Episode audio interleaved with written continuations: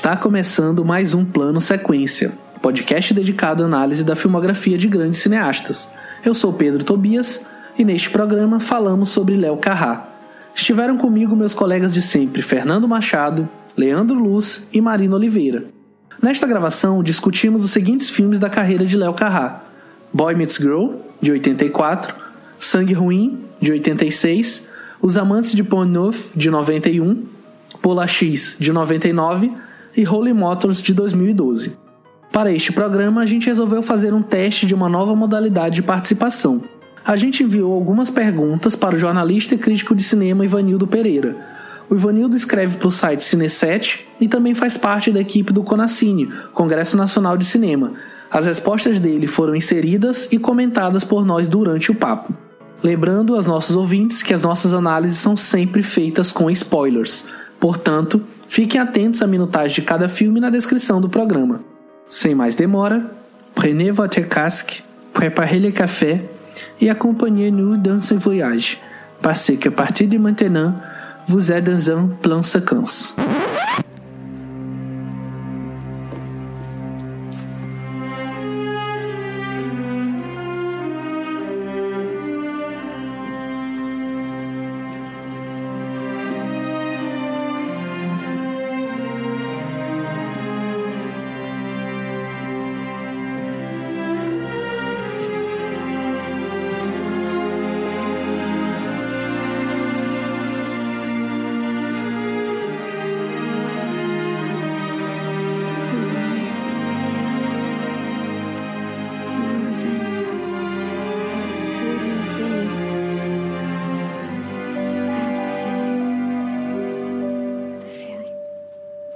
Nascido em 1960 em Suresnes, na França, Alexander Christophe Dupont começou cedo sua caminhada no cinema.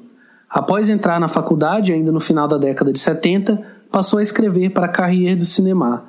Em 1980, sob o nome de Alex Oscar, em referência à premiação da Academia de Cinema dos Estados Unidos, ele escreveu e dirigiu seu primeiro filme, o curta-metragem Strangulation Blues. A partir daí, adotou o pseudônimo pelo qual é conhecido até hoje, Léo Carrá, um anagrama de Alex Oscar e ao mesmo tempo um trocadilho com a expressão francesa Le Oscar X, algo como o Oscar a X, onde X seria o vencedor da estatueta.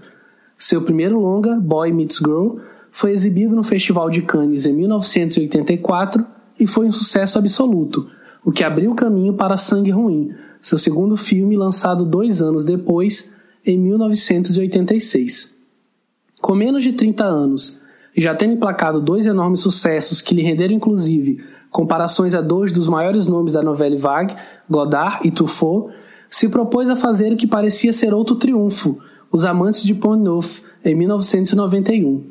O filme foi um resultado de três longos e difíceis anos de produção, nos quais Carrá gastou uma fortuna construindo alguns dos cenários e filmando algumas sequências mais elaboradas. Infelizmente, nem o público nem a crítica abraçaram a ideia e o filme foi um verdadeiro fracasso, o que fez com que Carrá entrasse no exílio autoimposto de quase uma década, até seu retorno com Pola X em 1999.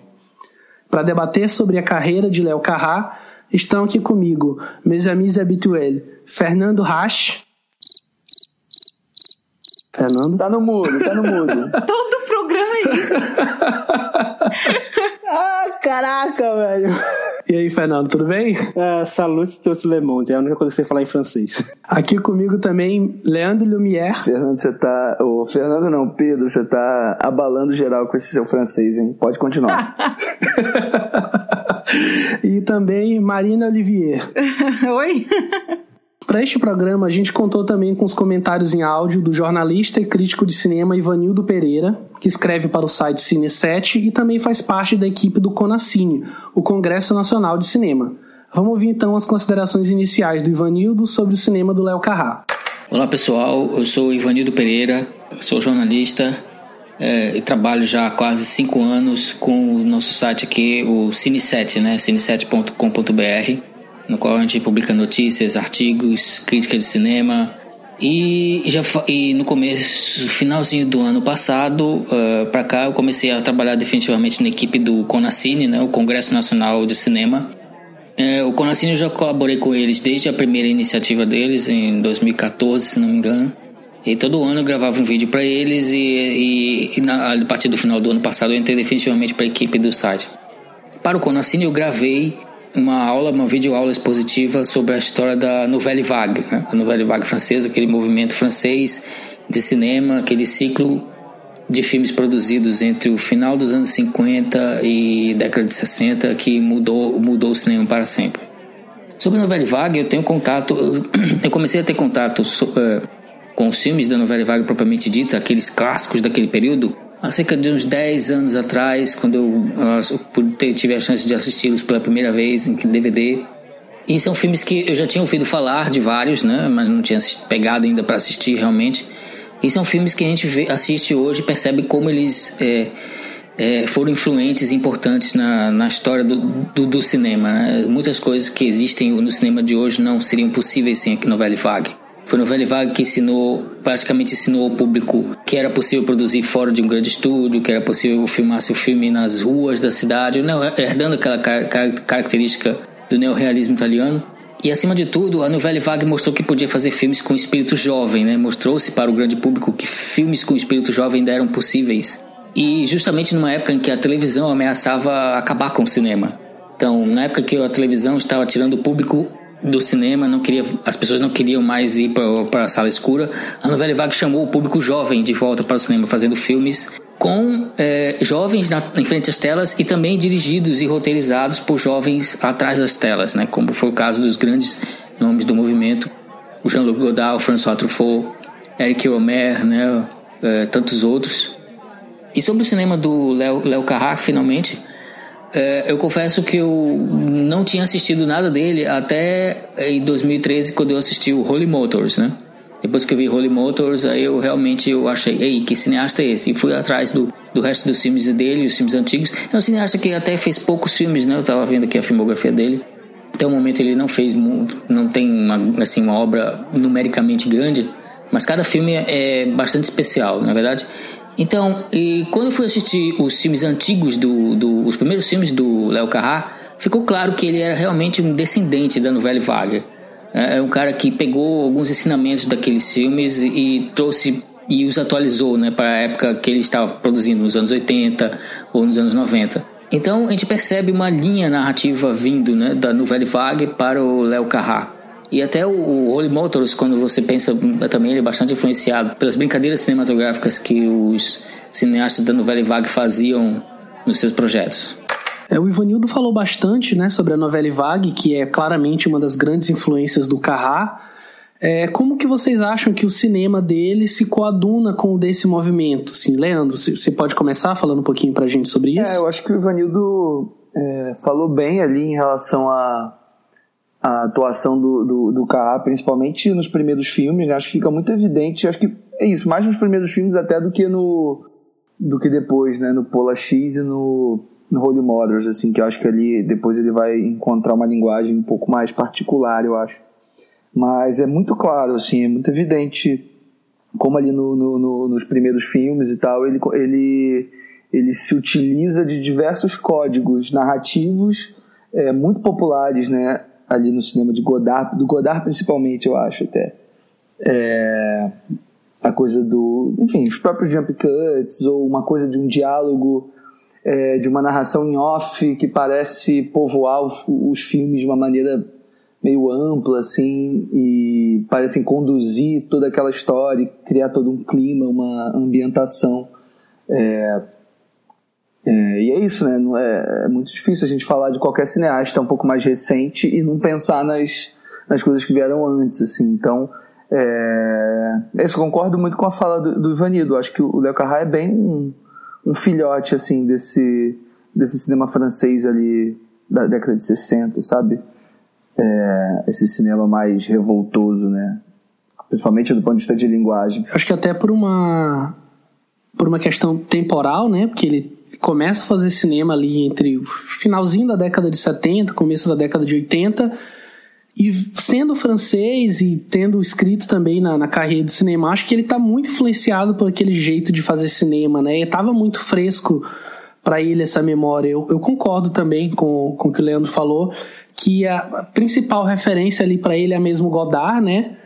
Que ele usa essa, essa referência até de uma forma a andar um pouquinho com esse estilo, não vou chamar de estilo, esse movimento, esse ciclo de cinema, como o Ivanildo falou.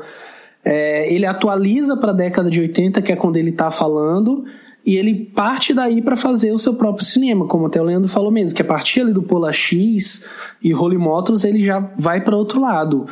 Mas o que, que você acha, Marina? É, eu, eu, concordo com tudo que vocês disseram e eu acho que uma, uma grande influência assim, que a gente pode perceber da novela Wagner no cinema do, do Carrá tá nas temáticas que ele aborda, né? Porque além de levar a câmera para os ambientes externos, é muito difícil ele ficar filmando muito tempo em ambientes fechados. Ele sempre vai para a rua. É, ele trabalha muito bem o contraste de, de entre pessoas, é, questões sociais. Então ele vai trazer personagens totalmente ordinários para contar a história que a gente não costumava ver no cinema, né? Antes da novela Vaga. Então ele vai contar a história de um mendigo, a história de um escritor, um cara qualquer. Então acho que principalmente pela temática também, que ele vai abordar pessoas comuns, jovens, histórias comuns, que eu vejo essa influência da novela vaga no cinema dele.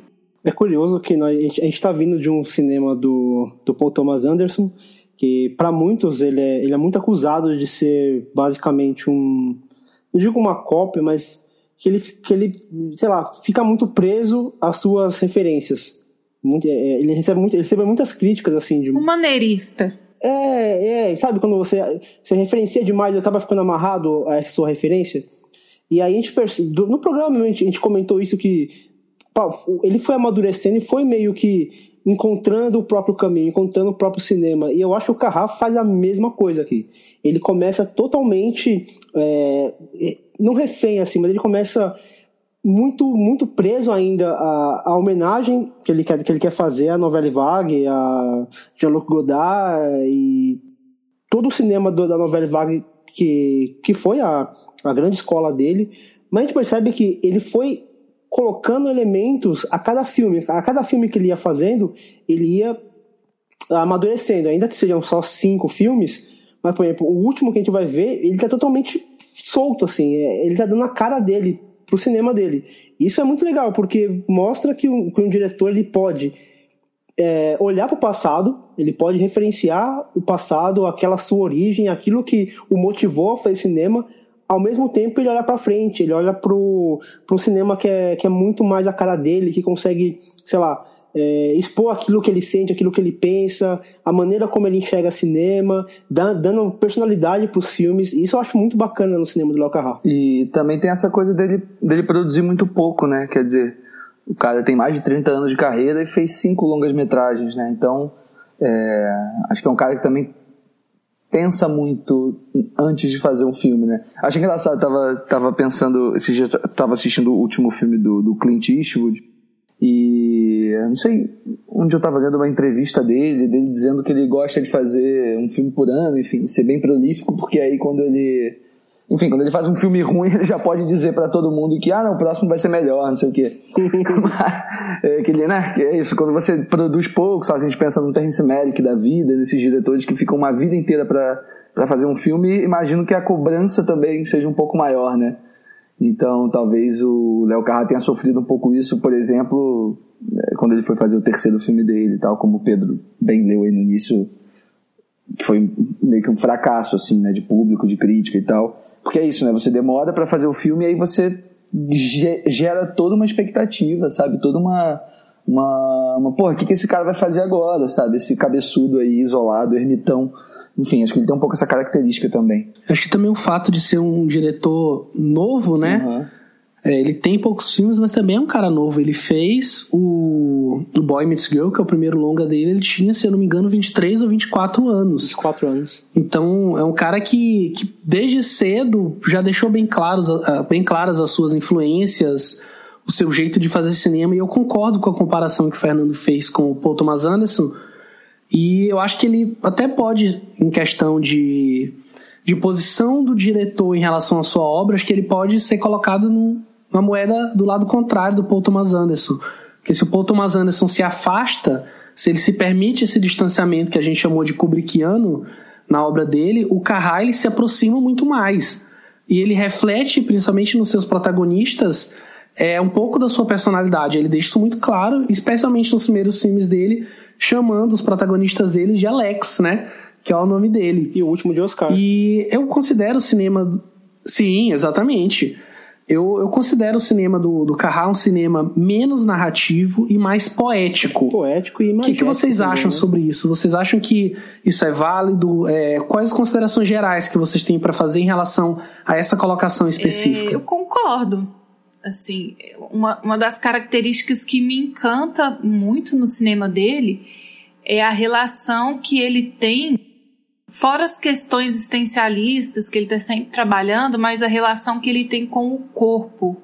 Sabe, o corpo em excesso, o corpo que transborda, sabe, emoção. Assim, não basta falar, às vezes os personagens nem falam nada, mas o corpo sempre diz muito, ele trabalha muito o movimento do corpo Pô, perfeito. né? Até até de maneira acrobática mesmo, exagerada, mas nesse universo que ele cria se encaixa muito bem. Então tudo transborda muito, é muita corporalidade. E isso para mim é poética pura. É, você falou dessa coisa do corpo, e acho que isso tem muito a ver também com o que o Pedro falou em relação ao Léo Carrá colocar muito dele no- no- nos filmes.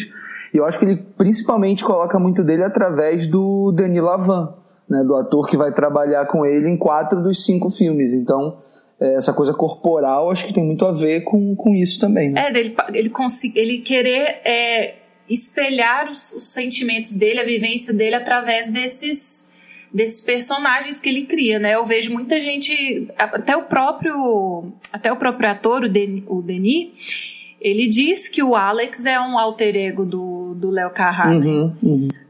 porque tem essa relação muito próxima e a gente vê quando quando o diretor tá mais na defensiva, quando ele tá mais na ofensiva, quando ele tá querendo criticar alguma coisa, é muito pessoal. A gente vê o discurso na ponta da língua ali o tempo inteiro. Eu, eu acho que essa coisa que o Pedro perguntou em relação ao, ao cinema narrativo versus o cinema poético, eu acho que é. Acho que a gente pode perceber esse cinema poético mais em alguns filmes, mais do que outros, assim, né? Sei lá, pra mim o Boy Meets Girl, por exemplo, o primeiro filme é muito, assim, né? É, tipo, é tudo. Total. Agora, já tem outros que eu acho que ele flerta muito com o cinema bem narrativo mesmo, como o próprio Pola X. Por mais que seja um filme Ah, bem malucão, X, ele tem algumas liberdades em alguns momentos, mas ele é um filme, talvez seja até do, do- do- de todos o mais narrativo, assim, nesse sentido mais clássico da palavra, Sim, né? eu, é, total. Acho que até na, na, na própria direção mesmo, na montagem, ele segue um, um- vou dizer assim, entre aspas, uma fórmula mais É clássica. porque eu acho que aí o Fernando falou uma coisa que ele até ver se ele concorda comigo agora, que ele tava, ele disse que o Léo Carrá ele vai agregando algumas coisas é, ao longo da carreira dele, mas pra mim, assim, óbvio que agrega algumas coisas, mas pra mim o mais importante de perceber na filmografia do- dele é como ele acaba deixando de lado diversos elementos e, e fazendo o cinema um pouquinho mais enxuto, assim. Sobretudo do ponto de vista narrativo mesmo, de montagem, assim, né? Parece que ele vai largando alguns alguns tiques, assim, ao longo dos filmes. Eu percebo isso muito, principalmente a partir do terceiro, do, do- dos Amantes, né? Sim, concordo. Como ele larga muita coisa, assim, e faz um cinema um pouco mais cadenciado, assim, um pouco mais... Enfim, menos exibicionista do ponto de vista técnico, assim. Concordo. É, é aquilo que a gente sempre falou. é Quando a gente vai, quando a gente começa a analisar a carreira de um diretor, a gente sempre pensa, quando o diretor ele começa muito novo, ele tende a colocar no filme dele tudo aquilo que ele consumiu durante a vida dele toda. Então, por exemplo, 24 anos, o Léo Carrá deve assistir filme desde os quê? Desde os 7 anos de idade. Então é, é muito tempo ele consumindo e de repente ele começa a colocar tudo pra fora, tudo pra fora. E aí ele vai podando, né? Ele vai tirando alguns elementos, acrescentando outros, deixando um cinema muito mais, como você falou, muito mais narrativo, muito mais linear. Mas assim, nada impede também, sei lá, no próximo filme que ele for fazer, ele ser um filme totalmente poético. Eu acho que ele tá totalmente. Eu acho que ele não se prende a isso. Mas é interessante mesmo essa. É é difícil falar evolução, porque também. Quando a gente fala evolução, parece que. é, que foi melhorando. Eu não acho que foi melhorando. Foi, sei lá, foi tomando uma cara mais pessoal. Mas eu, tipo, eu não, não consigo ver, por exemplo, é, Boy Meets Girl inferior, por exemplo, a Pola X, sabe? Eu acho que quando a gente fala evolução, a gente pode pensar desse jeito. Eu não vejo mais como um, um, ele foi dando a cara dele, ele foi dando personalidade pro cinema dele. Muito bom. Podemos então partir para o primeiro filme da pauta, que é Boy Meets Girl, lançado em 1984. Je suis venu te dire que je m'en vais. Et tes larmes n'y pourront rien changer. Comme d'ici bien Verlaine, au vent mauvais. Je suis venu te dire que je m'en vais. O filme acompanha o relacionamento de Alex, Denis Lavin, um aspirante a cineasta que acabou de ser deixado por sua namorada, e Mireille, Mireille Perrier, uma jovem suicida que também está se recuperando de um romance fracassado. E aí, o que, que, vocês têm a me dizer sobre esse primeiro longa-metragem do Carrá? Lindo. Como a gente falou, é, é o Pedro disse, né, que ele é, fez esse filme muito novo, né, muito jovem. E eu até li uma entrevista dele falando das poucas entrevistas que ele deu, né? Porque ele é um cara meio avesso a esse tipo de, de coisa, de falar sobre os filmes e tudo. É, dizendo que foi engraçado, porque o Boy Meets Girl ele fez sem nunca ter pisado num set antes, assim. E, quer dizer, num set profissional e tudo, né? É, e aí ele tá dizendo que, tipo, ele deu muita sorte por ter algumas pessoas que acreditaram numa visão de um desconhecido, de um cara que não tinha provas nenhuma de que sabia o que estava fazendo, assim eu acho que ele consegue entregar um, um filme muito. É isso, muito bonito, muito sólido, muito. muito redondo, assim, nas suas. no que ele quer alcançar, no que ele quer atingir, na linguagem que ele quer imprimir. É... Enfim, acho que é um filme. É um bom ponto de partida, acho, para os cineastas, que ele entrega bem o primeiro trabalho. Isso é, enfim, reflexo aí da, do, do, de como ele foi ovacionado nos festivais que ele participou e tudo mais, né? Nossa, e como é. E, e, como ele. Você usou a palavra sorte, assim, de ter gente que acreditava. O próprio Denis que quando leu o, o roteiro não entendeu nada. Mas ele viu ali uma, uma personalidade tão grande no roteiro, assim, porque você tem um cara de 23 anos escrevendo um filme é, divagando ali sobre o que é ser uma pessoa na sociedade, se você está em busca de amor, se você precisa de alguém e tal. E é muito pessoal, assim, esse filme, né? Tanto que daí a gente já enxerga o Alex mesmo como o alter ego do Léo, porque é um cara jovem, totalmente perdido, assim. No discurso ele diz que ele é viciado em primeiras vezes, né? Ele é bem metódico em relação a isso, mas ele já se apaixona pela segunda vez, né?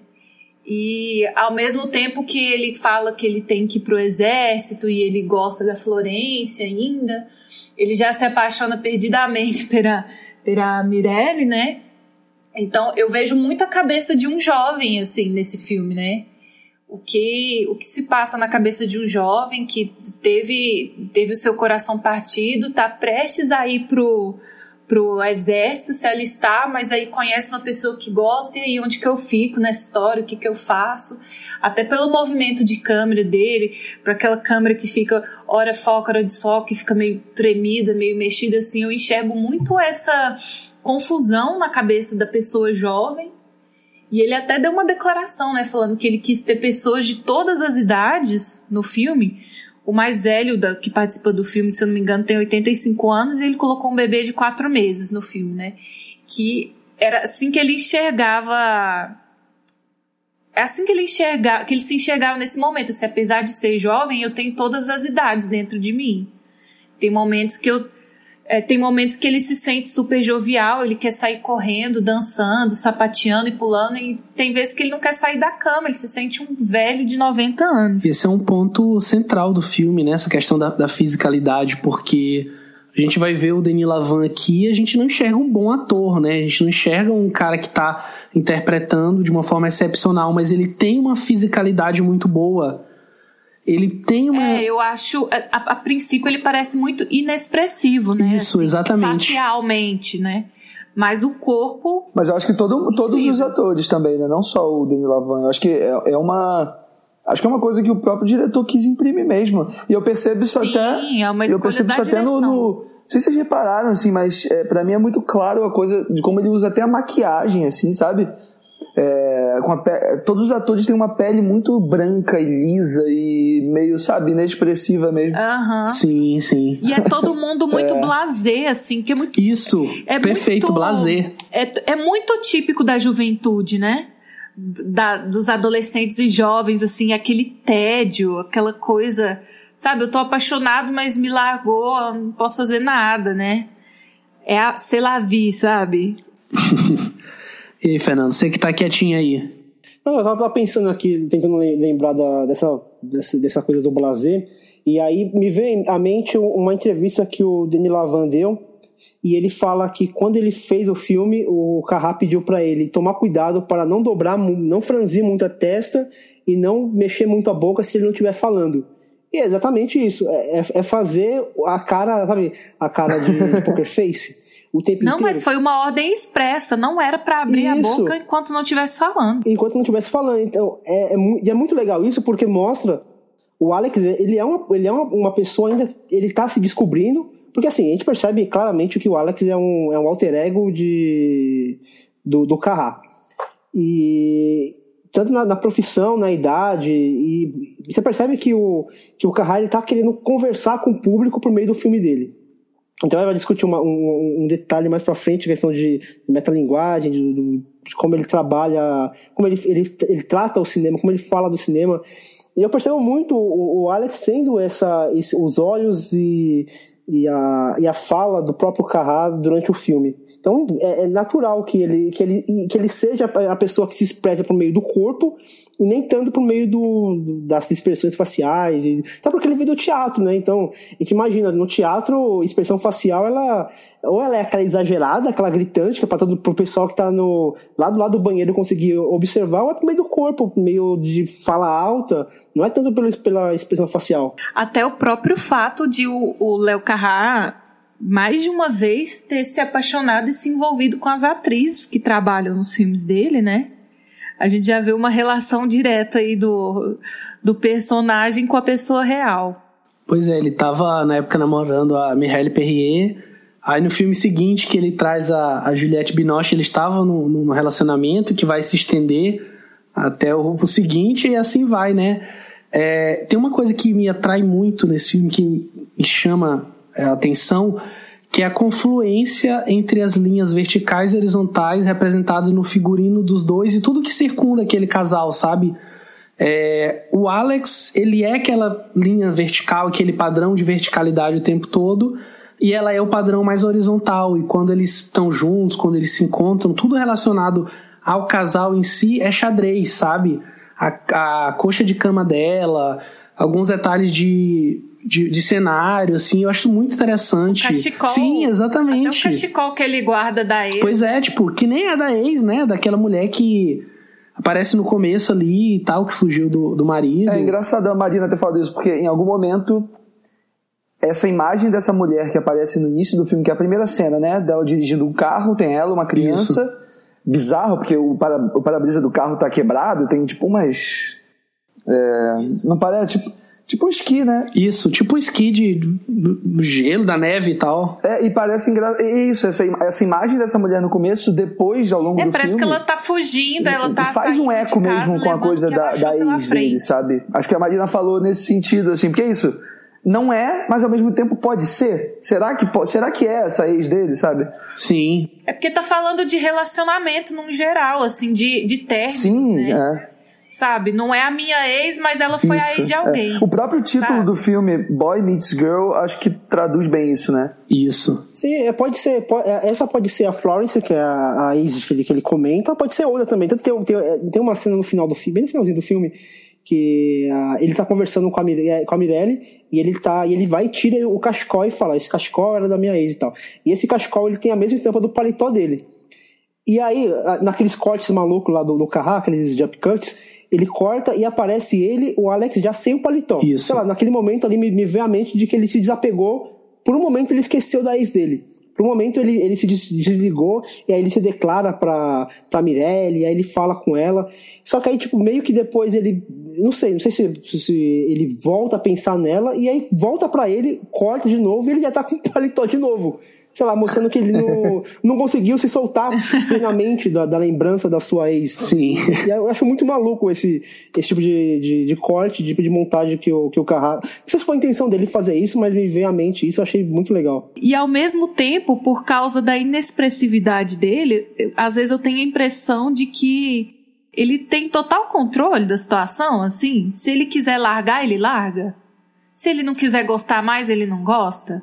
Ele mesmo diz que ele não consegue ficar apaixonado por muito tempo com a mesma pessoa porque ele gosta das primeiras vezes. E esse conceito é muito bom, né? Sim, sim, muito bom. Aquele mapa que ele tem em casa, né? De, de basicamente da vida Nossa, dele. aquilo dava né? outro filme, né? Dá vontade de pausar o filme pensando. e ficar olhando aquele mapa e você identificar todos é. os momentos da vida dele. É, eu fiquei pensando assim nas histórias por trás, né, desse mapa que ele tem ali.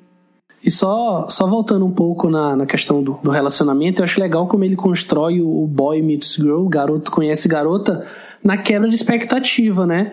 Pelo título e por ver ali o, o casal de protagonistas, a gente imagina que eles vão se encontrar, que vão se apaixonar, vão viver um romance. E é o oposto disso, né? O filme ele fala não de romance, não de se apaixonar, mas de se desapaixonar, de, de se afastar de quem gosta de você e quem você gosta. E essa cena do começo é uma cena muito bonita porque ela é, retrata bem o que, que vai ser o filme, como que o Carrá vai trabalhar essas emoções. E nela toca uma música muito bonita do, do Serge Gainsbourg, que é Je suis venu te dire que je m'en vais. Eu vim para te dizer que vou embora. Muito bom. E a primeira estrofe dessa música é muito bonita, que ela fala: Eu vim te dizer que eu vou embora. E suas lágrimas não poderão mudar nada. Como bem disse Verlaine, ao mau vento, eu vim te dizer que vou embora. É muito bonito, sabe? E essa quebra de expectativa eu acho muito boa, porque a gente espera o tempo todo que eles vão se encontrar, vão se apaixonar, isso nunca acontece. E é, é uma coisa que, que nem, vai. Eu acho que até a paixão que rola ali não é, não é genuína, assim. Não, acho que os também não. Os dois estão querendo se apoiar um no outro. Isso, exatamente. Até porque os dois estão quebrados, né? Você percebe que os dois saíram muito feridos da, da relação anterior. E o Pedro falou dessa coisa do, da, da, música do, do Gainsbourg, e a música é um troço muito importante para ele, né? Em todos os filmes dele, acho que tem sempre um uso muito pontual e específico de músicas ali é, não só de músicas, como a trilha sonora como um todo, né? Se pensar, e aí eu vejo uma, percebo uma diferença bem grande, assim, em relação ao Boy Meets Girl e o Sangue Ruim para os outros, assim, que é como ele usa, como ele até usa a mixagem de som mesmo, assim, por exemplo, no Boy Meets Girl tem diversas cenas em que a gente, o que a gente está escutando na, no, no campo sonoro não necessariamente está em sincronia com a imagem, né? Ele está sempre ali adicionando alguns elementos sonoros para compor é, aquela cena que ele está usando. Então, eu acho que esse primeiro filme dele, enfim, como, como tem de ser mesmo, como costuma ser um primeiro filme de, de qualquer cineasta, é um filme marcado pela experimentação, né? Vocês falaram dos jump cuts, e mais do que jump cuts, né? Tem hora que ele simplesmente joga um black assim na tela, né? Uma tela preta por, sei lá, uns, alguns milésimos de segundo e volta para o filme de uma maneira não sei até que ponto indiscriminada, é, eu não sei qual a interpretação que vocês têm, mas é isso. Em alguns momentos eu até percebo, ah, acho que eu sei o que ele quis dizer com isso, mas em outros momentos não. Assim, me parece apenas uma um exercício de ritmo, talvez, uma coisa assim, né? Eu vejo mais como uma rebeldia dele. Acho mais uma rebeldia. O Godard falava muito disso. Falava que eu quero fazer isso, vou fazer isso. Não posso fazer isso. Quem disse que eu não posso fazer isso? Eu posso fazer isso. E ele faz. E acho que é muito também esse exercício de rebeldia, de, de não, não se apegar. Ao... O filme tem que ser feito dessa maneira. Não, o filme pode ser. Se eu quiser colocar um, um, uma, um flare negro aqui do nada, eu posso colocar. E te vira, aceita isso. De fazer o espectador lembrar que tá vendo um filme a todo momento, né? Não, e eu sinto que é, é, é, é, como um desvio de atenção mesmo, assim, pra, pra meio que te pegar se você tá prestando atenção ou não. Porque quando tem esses, essas telas pretas, eu, pelo menos eu interpreto assim, sabe quando você está conversando com alguém e seu pensamento foge por um segundo? Uhum. Daí, quando você volta, você já não sabe mais ou menos o que a pessoa está falando. Eu sinto Boa. que é mais ou menos é. isso, sabe? E outra coisa que eu amo nesse filme, que ele mantém nos próximos, é um texto super profundo, assim, tem frases muito significativas, assim. Você encontra uma pessoa numa festa na casa de um amigo seu e aí você, você viu que a menina estava tentando se matar no banheiro. Daí vocês vão pra cozinha e começam a conversar umas coisas super profundas, sabe? Como se não fosse nada. Você acabou de conhecer a pessoa. Eu acho aquela cena na sala, na sala de estar da festa, que tem pessoas de todas as idades, muito boa. Porque ele, ele, ele meio que transita, assim, por alguns assuntos que passam pela cabeça de todo mundo, assim, em algum momento, sabe? Ah, a mulher fala, quantos anos você tem? Ah, eu tenho trinta e poucos e eu tô mal porque eu acho que eu não fiz nada da minha vida. Ela, nossa, mas eu tenho 53 e eu acho que eu tô só começando, sabe? Então, para você ver como que o ser humano é complexo, né? E, e as inseguranças que todo mundo tem, e não somente de, em questões amorosas, né? Relacionamento afetivo, assim. E é muito legal você ver um diretor tão novo, assim como, como o Carrá, abordando assuntos que vamos pensar, ele não tem muitos. Ele não, ele não tem, a gente não tem muito essa vivência de, de saber como que é chegar. Sei lá, tem mais anos de. tem mais anos vividos do que anos para viver, sabe? Quando chega pois uma é, idade, eu tenho mais... a idade. Hoje eu tenho a idade que ele tinha quando ele fez o filme. Eu tenho 23 anos. E eu não sei se eu faria um filme assim. Marina, você é tão novinha, eu nem sabia que você tinha 23 anos. Já tô trabalhando com você há seis meses e não sabia rolou sua idade. Um, rolou, um, rolou um constrangimento agora entre a gente. É, só voltando na, na, na, festa, rapidinho, tem uma, tem uma hora que ele responde para ela, né, essa questão da idade e tal. E aí ele, ele começa a se cobrar demais. Eu sinto que é até uma cobrança do próprio Carrá em relação ao cinema dele. E aí ele fala, não, quando Mozart tinha minha idade, ele já estava morto há dois anos, assim. Tipo, é o nível de cobrança que ele tem. tipo, tipo assim. E esse é um pensamento que todo mundo tem, né, cara? De, porra, tô todo chegando no momento tem. da minha vida em que olha só quanta gente já fez coisa foda nessa idade e eu ainda tô aqui, sei não, lá. E pra, e pra essa geração jovem que tá vindo agora é ainda mais cruel, porque com o advento da internet, você vê pessoas de 15, 16 anos com carreira consolidada, entendeu? Pô, com milhões na conta. Tipo assim, velho, Justin Bieber com 14 anos já era milionário. Um milhão de álbuns vendidos. Aí eu com 23, o que, que eu fiz da minha vida, sabe? Isso é muito cruel. Porque com 23 você não tem que ter nada mesmo, não. Você tá começando. Eu acho, eu acho que assim, eu entendo o que vocês estão falando. É, realmente, eu acho que ele tem. Até. Acho que ele reflete muito a idade dele mesmo, como vocês falaram, todos esses diálogos elaborados e tal. Mas aí eu não sei se vocês concordam comigo, mas eu acho um esses dois primeiros filmes dele, e principalmente o Boy Meets Girl, um, po... um pouquinho mais verborrágico do que o necessário, assim. Eu acho que ele apura isso um pouquinho melhor nos outros filmes, que ele acho que trabalha um pouco melhor com silêncio, assim. Mas acho que em contrapartida é, ele consegue criar cenas muito muito bem fechadinhas, assim. Todas as cenas dele parece que, do filme parece que tem um peso muito muito bacana, assim, tem um, um, uma coisa de um arco dramático ali se resolvendo bem. Por exemplo, se a gente for lembrar da, daquela cena incrível da sala dos bebês na festa, né, onde as pessoas deixam os bebês lá e tem toda a coisa dele com a televisão. Você vê, é, uma, é, é, é a minha cena favorita do filme, de todas. É a cena mais silenciosa de todas, porque, né, ali ele meio que não tem ninguém para conversar. e, mas, cara, reflete tanto sobre o que é aquele personagem, sobre o que é o filme, sabe? Eu acho acho bem bonito, assim, é isso, acho que ele fecha bem as cenas dele, sabe, ele dá, dá importância devida para cada uma das cenas. É, eu acho que aqui no, no começo do cinema dele ele tinha um, um controle maior sobre as coisas que ele estava mostrando, e apesar de ter uns momentos meio oníricos ou surrealistas, como a própria festa, né, que tá todo mundo meio que ali no mise-en-scène, esperando o seu momento de falar, de se movimentar, né? Somente aguardando o protagonista passar ali pelo lado. Mas acho que ele tem um controle maior. E você falou desse lance da, da verborragia. Eu acho que nisso ele se aproxima bastante do Woody Allen, sabe? Apesar de, da referência dele ser o, cinema francês da Novelle Vague, mas acho que aqui ele tá bem próximo do que o Woody Allen estava fazendo alguns anos antes, né? E eu queria perguntar para vocês o que, é que vocês acham da cena final e do desfecho do filme. Que eu acho que é mais um momento de quebra de expectativa, né? Que é quando a gente acha que o casal vai finalmente acontecer de verdade. Ah, eu não acho, não. Tem...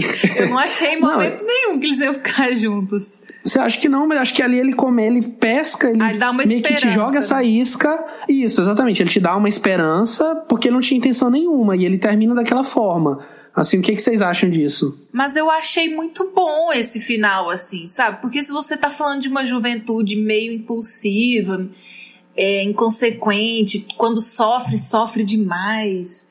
Sabe? O cara tá com 23 anos achando que devia, já devia ter morrido que nem o Moser, sabe? Eu acho que é um, um, final, é um, é um final fatal, assim, assim como Romeu e Julieta, sabe? Meio que inevitável para pessoas tão, tão intensas. Eu senti isso. Eu gosto muito. Também, acho que, acho que foi mais isso. Acho que é a coisa do, do exagero por conta da juventude. Acho que o fato de eles terem. Ah, toda a dor é uma dor insuportável, todo término é, é a pior dor do mundo, toda, toda relação que, que por, por, por algum motivo não deu certo é um, é um desastre total. Eu acho que. Eu, eu, gosto, eu achei muito poético aquele final, achei muito bonito.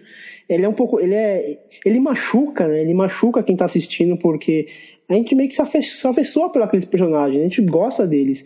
E aquele final é, é trágico, assim, num nível. Não, que, e ao mesmo tempo ele mostra um novo casal na, na, na casa em frente, meio que dando a ideia assim de que é um ciclo, sabe? Boa, eu não tinha pensado. Tem casais nisso. começando e terminando o tempo inteiro na sua frente, do seu lado. Você pode estar sozinho aqui no seu apartamento, mas no apartamento ao lado pode ter um casal começando ou terminando. Sabe? E é isso, eu acho que com esse final ele dá uma visão muito trágica mesmo, como vocês disseram, é, principalmente do ponto de vista romântico, assim, que é essa coisa de associar o, o amar demais com o sofrer, sabe? É, como se as duas coisas não pudessem, que, aliás, como se as duas coisas estivessem sempre juntas, assim. É, né, como se ele estivesse dizendo, será que não são a mesma coisa, amar e sofrer, assim? É, inevitavelmente, quando você ama muito, você está exposto a isso. Se você apenas gosta de alguém, você apenas, ah, eu curto essa pessoa, acabou, beleza, cada um segue para um lado. Agora, quando você ama fortemente, você está exposto ao sofrimento maior se por acaso aquilo se romper, também se romper de, de maneira trágica. E o que, que vocês acham da escolha dele de filmar em preto e branco? Assim, seria mais um, um recurso que ele está fazendo uma homenagem ali à novela Vague, pelas influências dele, ou tem um recurso narrativo aí? Eu acho que é mais uma escolha de estilo mesmo, assim. Eu acho que a história pede esse clima também, eu acho. É um bom clima pra preto e branco. Sim, né? sim. Meio noir, né? Eu não sei se noir, mas. Não, eu acho que o Leandro até disse uma coisa interessante, assim, até pela própria questão da maquiagem deles, que eles são muito pálidos, né? Ela, quando chora, borra aquele rímel preto e tal. Então é tudo muito preto no branco. E é engraçado né? que depois ela ela se olha no espelho, limpa e ela tá perfeita depois, né? Tipo, é maravilhoso. É, é, como o Pedro falou, né? Aquela festa é, tem, tem, toda uma aura surreal ali, tem uma coisa. Surreal, parece um sonho, não, né? Tem uma não aura tem verossimilhança ali, sabe? É tudo surreal, assim, é bem. Bem louco. Ah, eu acho que essa aura permeia o cinema dele como um todo, assim. Acho que o, a escolha do preto e branco funciona bem por conta disso. Ele também usa muita coisa dos espelhos, né? dos espelhos não, é, dos vidros, né? Do, do, do, dos ambientes com vidro. Sempre tem a coisa lá na casa da menina e depois tem uma tem uma cena que eu gosto muito no ônibus também, que ela olha, enfim, enxerga o ex-namorado é, no outro ônibus, né, pelo vidro de trás do ônibus. Eu acho bonito isso. Fernando, você quer comentar mais alguma coisa? Tem uma cena que eu fiquei, eu fiquei me perguntando o que, o, que, o que diabos foi essa cena, que é uma cena na, na própria festa, onde eles estão lá conversando, tem o, o senhor que é mudo, aquela garota que está ali sentada e o, e o Alex lá conversando, e aí o senhor começa a falar de cinema mudo. Começa a falar que cinema mudo, as pessoas prestavam mais atenção, as pessoas, se as pessoas sentiam mais, e com o cinema falado as pessoas pararam de prestar atenção, então começou a se desviar. E o, e o Alex caga pra esse assunto, levanta e a menina continua lá. O que vocês entenderam desse. Porque assim, a gente entende que o, que o Alex é o, é o alter ego de, do Léo Carrá. Então, sei lá, de repente o Léo Carrá tá querendo dizer, mostrar alguma coisa, um desapego com, o cinema clássico. O, eu, não, não consegui, eu não consegui entender essa cena que tava ali. Eu, eu, eu senti que ele tava querendo dizer alguma coisa, tanto que a cena anterior, que tá com as três velhinhas conversando, uma delas diz que estamos velhas demais para mudar nossos hábitos. Talvez seja ali um, uma crítica ao, ao Carrá de um, de um cinema que ficou engessado, que, de cineastas que ficaram engessados, pararam no tempo e não, não não atualizaram o seu cinema. E aí vem essa cena em seguida, e eu fiquei meio confuso, assim, não sei se vocês conseguiram ler alguma coisa dessa cena. Ah, eu acho que uma frase que você falou enquanto fazia sua pergunta, ela é meio que uma resposta para o cinema do Carrá, que eu imagino que ele quer dizer alguma coisa, mas eu não sei exatamente o que é. Se alguém quiser responder, tá aberto aí, gente, mas eu acho que ele acho meio que, que Acho que você respondeu muito bem, Pedro. Ele solta isso ali, né? E, inclusive, isso é uma coisa que eu reparei, ele fala isso no Boy Meets Girl, e a partir daí todos os filmes dele, todos, até os curtas, é, vão ter alguma cena onde algum personagem simplesmente balbucia algumas palavras sem falar nada, meio que fazendo a referência a isso, de que no cinema mudo eles falavam alguma coisa ali e só quem não conseguia ouvir ou fazia leitura labial conseguia entender. Não, e ele aproveita muito o fato do Denis ser ventríloco, né? Sim. Acho que a gente já pode então passar para o filme seguinte dele, que é o Mover Sang, Sangue Ruim, lançado em 1986.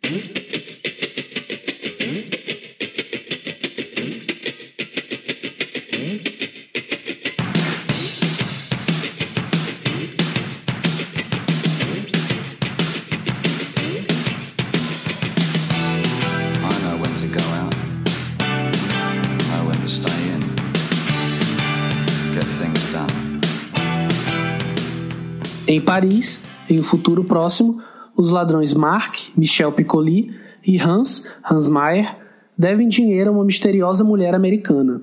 Eles planejam roubar um antídoto ainda em fase de testes para a doença conhecida como STBO.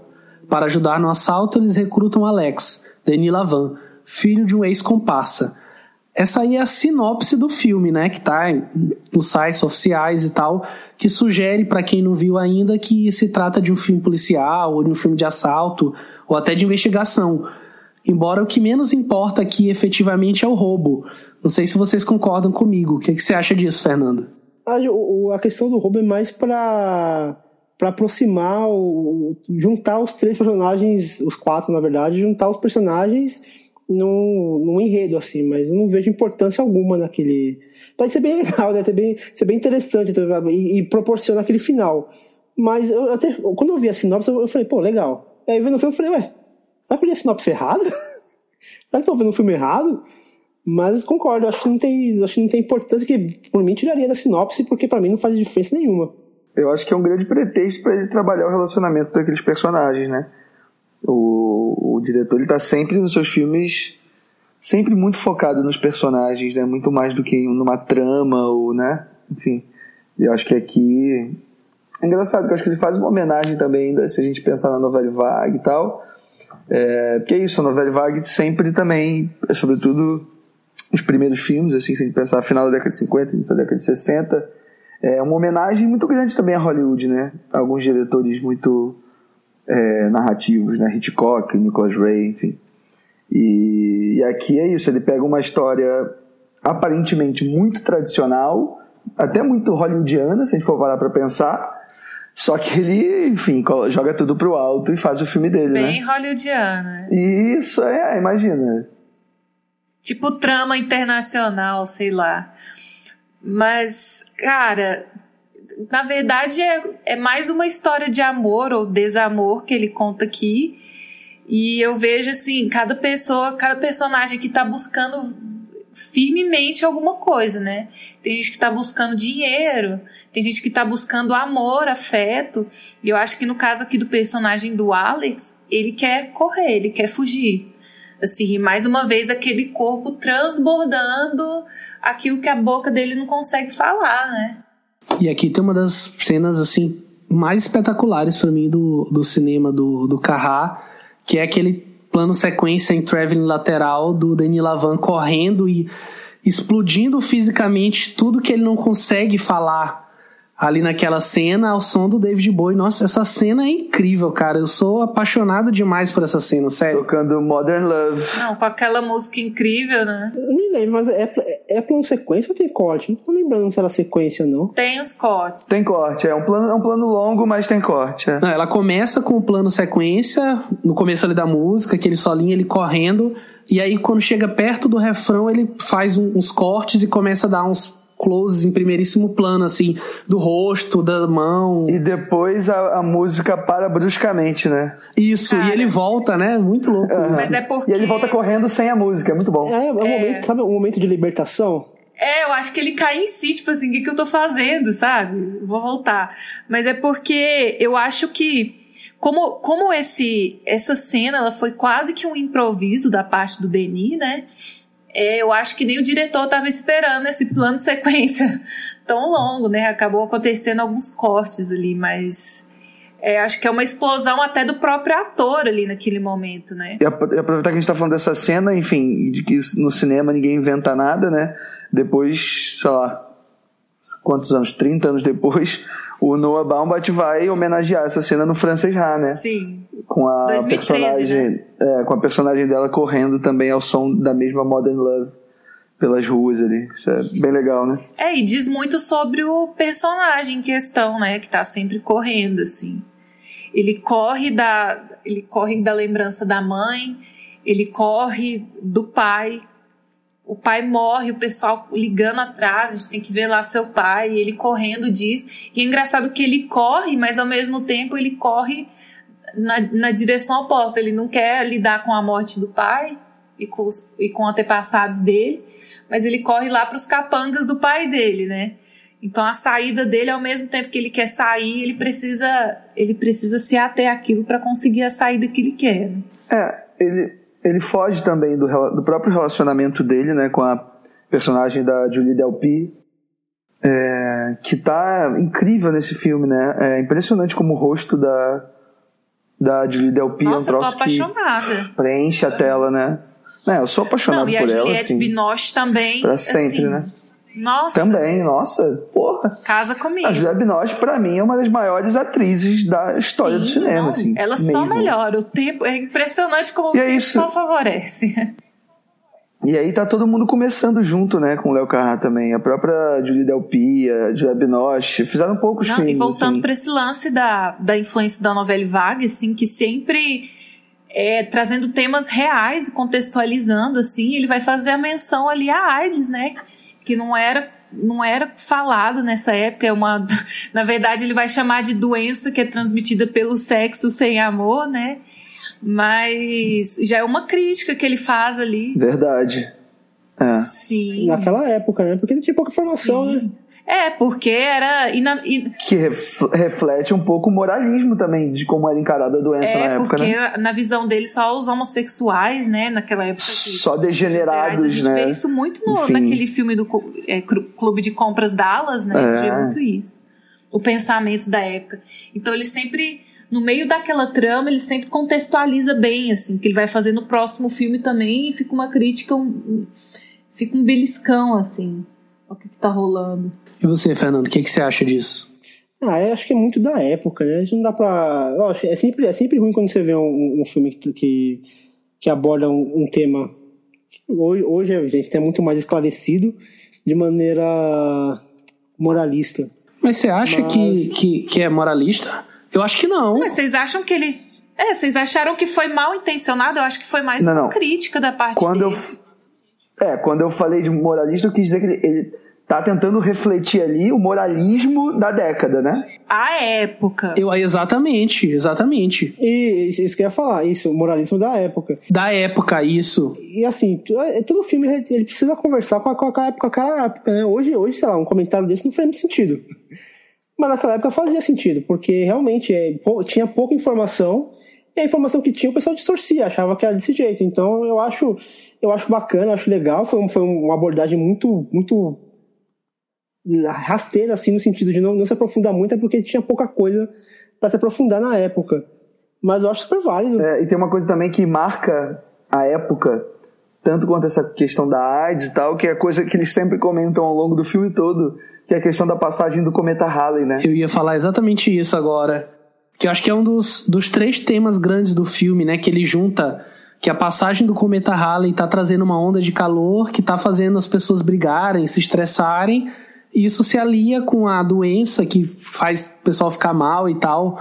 Que acho que é uma coisa que ele repete do Boy Meets Girl, Sim, né? não, e ao mesmo tempo, o que é engraçado, assim, que esse meteoro que possivelmente está afastando as pessoas, na verdade aproxima algumas, né? Que é por causa do calor que o personagem do, do, De- do Denis pega a moça no colo pra levar até o outro lado da rua, no hotel, sabe? Eu acho uma cena tão bonitinha. É, tem várias cenas dessas que ele é, meio que tenta proteger a personagem da Juliette Binoche, né? Ele arruma um pretexto pra ficar próximo dela, né? É muito bonito como ele vai se apaixonando, assim, e até aí não tão bonito assim, como ele vai encarando essa, essa, essa relação ali de uma forma até meio obsessiva, assim, né? Sim. É, tem aquela cena do avião, né?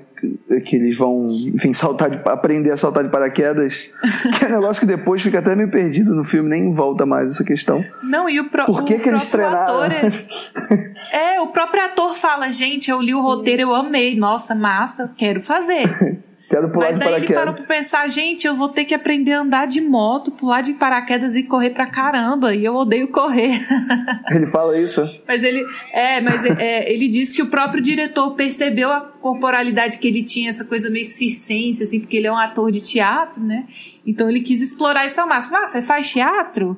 Então vou te pôr pra saltar de paraquedas, lá, né? porque tem tudo a ver, né? Bora lá. Mas assim, pensando em outros aspectos do filme agora, é, eu acho que no Sangue Ruim o, o, o, o diretor ele meio que atesta ali em tela o todo o cuidado que ele tem com, com todas as questões do filme mesmo, de direção de arte, sabe? A forma como ele usa as cores, e agora ele tá filmando em cores, a gente percebe isso até de forma mais intensa do que no, no filme anterior, que é o uso que ele tem do vermelho, do cinza, do amarelo, das texturas ali no, do, do- do- de todos os ambientes, né? Das paredes, sempre meio envelhecidas e tudo. Acho que isso ele compõe bem, assim. O cenário passa a ser um personagem também, né? Tipo, os objetos de cena, as cores, as texturas, como você falou, né? É, e mostrando. E mostrando um subúrbio, assim, de Paris que a gente não tá acostumado a ver, né? Essas, essas partes meio marginalizadas, assim, da cidade. Com certeza, com Uma certeza. Paris cinza, né? E acho que o controle dele de, de, de câmera aliado a essa forma de retratar Paris lembra um pouco o playtime do Tati. Né? Porque parece que ali ele tem controle total de tudo que ele tá fazendo. Eu acho que talvez seja o filme que ele mais se aproxima disso, e a partir daqui acho que ele meio que vai largar isso um pouco de mão em prol de levar o cinema dele para um lado mais onírico ainda. Sabe que eu lembrei do Tati também assistindo Holy Mothers nessa revisão? Sim, sim. Mas depois a gente comenta disso. É. Mas eu queria perguntar uma coisa pra vocês. É, ele fala um determinado momento, logo que ele chega a Paris, ah, eu acordei com a barriga de cimento. O que, que será que isso quer dizer? Ele mesmo pergunta. E aí no final, ele passa o filme todo socando o estômago ali, né? Meio que pra tentar se livrar disso.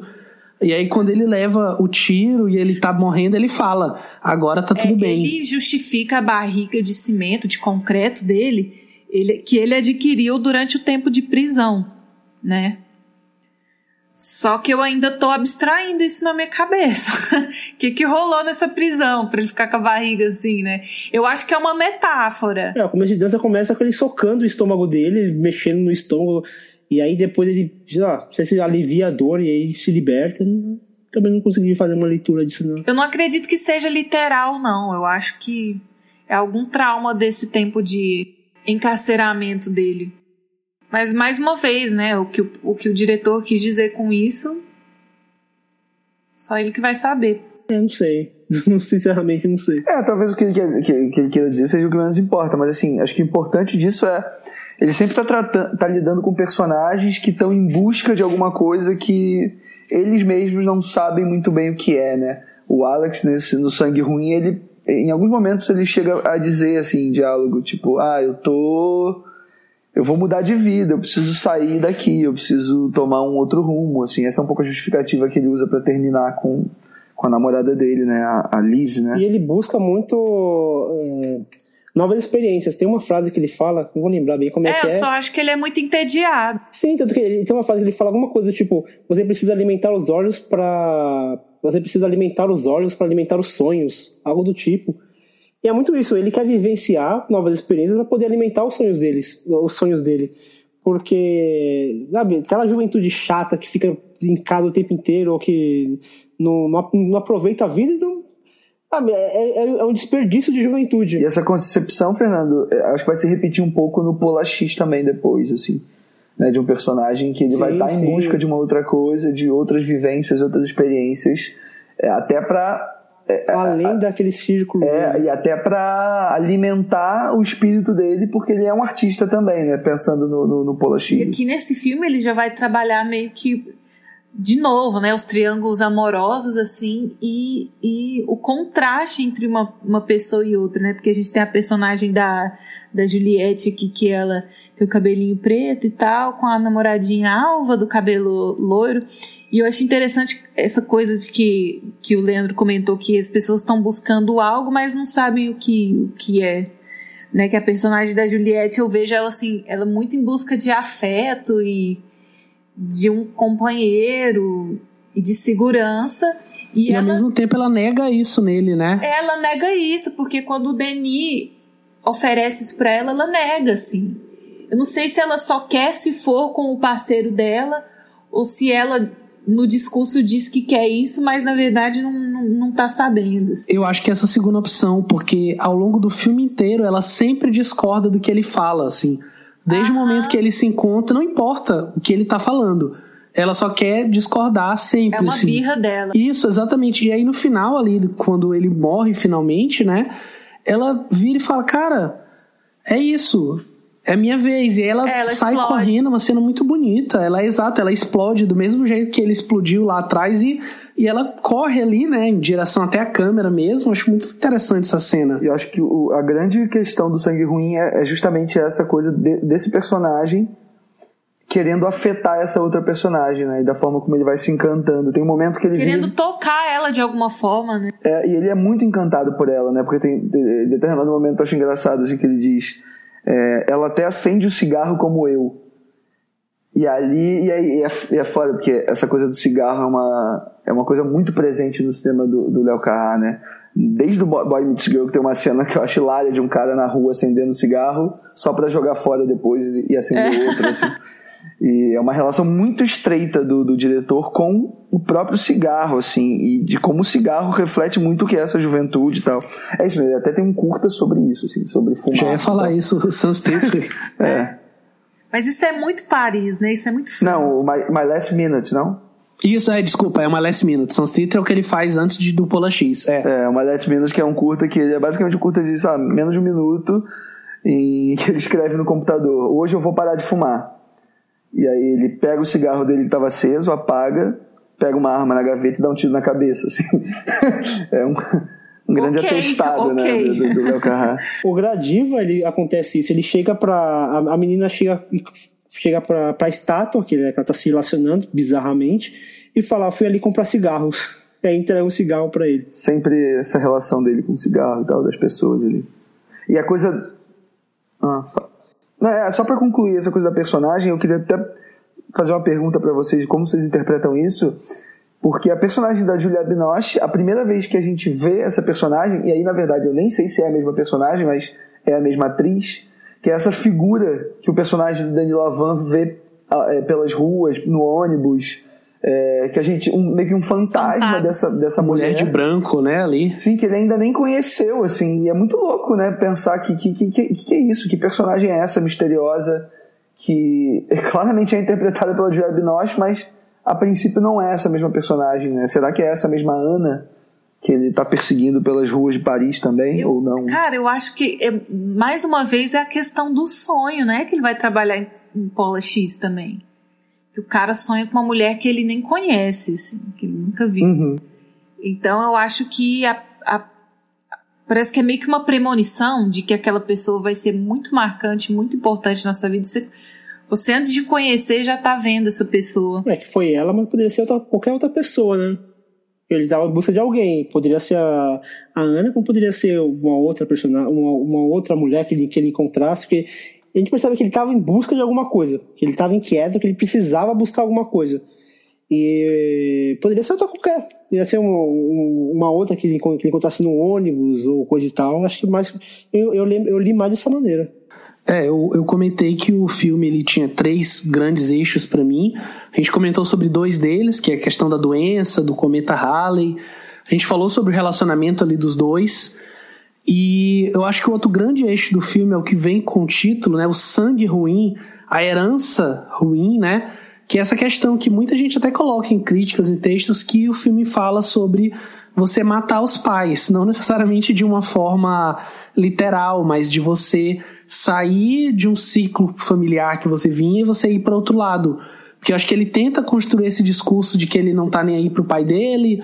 Ah, eles não se falavam. Aí toda vez que aparece um personagem novo, ah, e o seu pai não, eles não se falavam.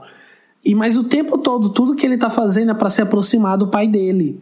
Ele encontra a gangue do pai dele, ele vai fazer um assalto do mesmo jeito que o pai dele fazia. E tudo é construído ali nessa onda de não vou repetir os mesmos erros do meu pai, mas ele acaba indo pelo mesmo caminho. Eu queria saber como que vocês enxergam essa questão de relacionamento intergeracional, que tem até um pouco dele com o personagem do Michel Piccoli ali também. Eu acho que o, você pontuou muito bem, assim, acho que isso é um, é um dos principais eixos do filme mesmo, e ele é isso, ele passa o filme todo negando o pai, né? É, em determinado momento, o personagem do Michel Piccoli vira e fala: ah, não, você. Dizem que você é tão rápido quanto seu pai, né? Ele vira e fala: não, eu sou mais rápido que o meu pai, assim, com as mãos, né? Naquele, todo aquele jogo de prestidigitação que ele, que ele faz ali, de, de, de, de enfim, a forma que ele tem de ganhar dinheiro ali clandestinamente e tal. Mas eu, eu acho que é isso, assim. É, a todo momento ele está tentando negar a figura do pai, mas você falou muito bem. É, tudo que ele faz no filme o aproxima, assim, da, de quem era o pai. E acho que isso é um pouco, enfim, é, da gente mesmo, né? Se a gente for pensar em como nossos pais do Belchior, assim, sabe? Tipo, é, essa é uma questão muito importante para muita gente há muito tempo, né? É, até que ponto a gente consegue negar essas nossas é, influências assim, principais, né? No caso de criação. Ah, não tem como você se desvincular disso, né? Acho que é inevitável. Eu tenho. É, meus pais se separaram e tudo, e meu pai também saiu de casa. E por mais que eu, que, eu, que internamente eu meio que bloqueie algumas coisas, não tem jeito. Às vezes eu tô falando com alguém, alguém, alguém chega e fala, pô, mas isso que você faz é igualzinho seu pai. Então, por mais que você tente, talvez, cortar laços, não adianta. É, tá, tá em você, você vai refletir isso de alguma maneira. É, eu acho que uma última questão aqui que a gente vai ter nesse filme, que é a primeira cena de sexo, né, que ele vai ter assim mais explícita no, no cinema dele. E dessa maneira dele, né, sem sem purismo nenhum e sem medo de mostrar que a mulher também tá interessada no, em sentir prazer e tal, sem consentimentos assim. Eu acho até bem legal as cenas que tem do, do Denis com a, com a namoradinha. Assim, e o quão. E o quão adolescente ela é, sabe? É, provavelmente ele deve ser, sei lá, o primeiro namoradinho dela e como ela ficou obcecada correndo atrás dele, assim. Sim, o relacionamento deles é, é bem interessante, né? e ao mesmo que... tempo, ah. ele, ele tem a oportunidade de ser abusivo com ela e ele não é. Sim, sim. Né? Eu acho isso legal. Até a carta que ele escreve para ela, né? Você vai me esquecer. Sim. E... Ele é bem franco, né? Ele sim, é bem sincero sim. ainda deixa a moto pra ela, sabe? É o Léo Carrá falando de responsabilidade afetiva em 1986, tá vendo? Né? Tá vendo? Como eu falei na, na biografia do Carrá, tanto o Boy Meets Girl quanto Sangue Ruim foram enormes sucessos, né? Que acabou não acontecendo com o filme seguinte dele, que a gente vai falar agora, Os Amantes de Pont Neuf de 1991.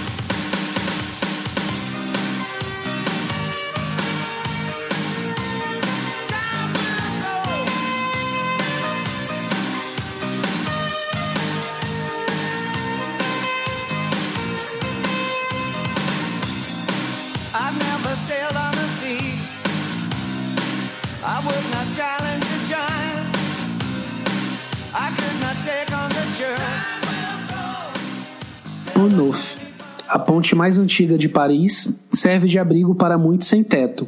É lá que Alex conhece Michelle. Ela é uma pintora de classe média que, fugindo de um relacionamento que não deu certo, decide viver nas ruas para pintar o máximo possível antes que fique cega em função de uma doença.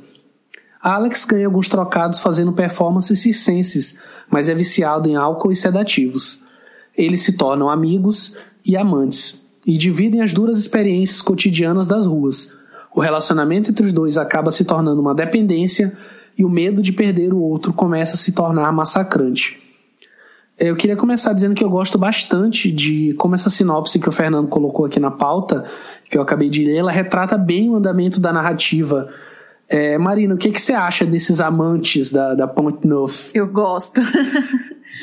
Na, é, a gente já meio que conversou sobre isso, né? Eu gosto muito desse filme, assim, eu até vejo a questão da, dos olhos aqui, mais uma vez a questão do corpo, é como uma metáfora, assim, porque a personagem da, da Juliette, ela é uma pessoa de, de classe alta, ela tem contatos, ela tem recursos, mas ao mesmo tempo é uma pessoa que renega isso. É uma pessoa que não quer enxergar, né? E a partir do momento que que ela decide ver, que ela decide tratar da doença, ela acaba se afastando do Alex, né? E então, ao mesmo tempo que ela é uma pessoa que foge, uma pessoa que tem a opção, mas renega, uma pessoa que tem os olhos, mas não quer ver, o Alex é o contrário, assim, ele não pode, ele não tem esses acessos que ela tem, né? Então os dois acabam, é, é, um é muito contrastante com o outro, os dois acabam se encontrando nessa, nessa falta que cada um tem, parece que o outro preenche, assim, que eles, é, é muita dualidade os dois ali. Então eu gosto muito dessa relação que é construída, assim. É... E tem um quê de sonho também, né, nessa história. Assim como nas outras, é, é um realismo meio fantasioso, assim. Às vezes eu não sei se aquilo aconteceu ao certo, o que, que o diretor quis dizer com isso.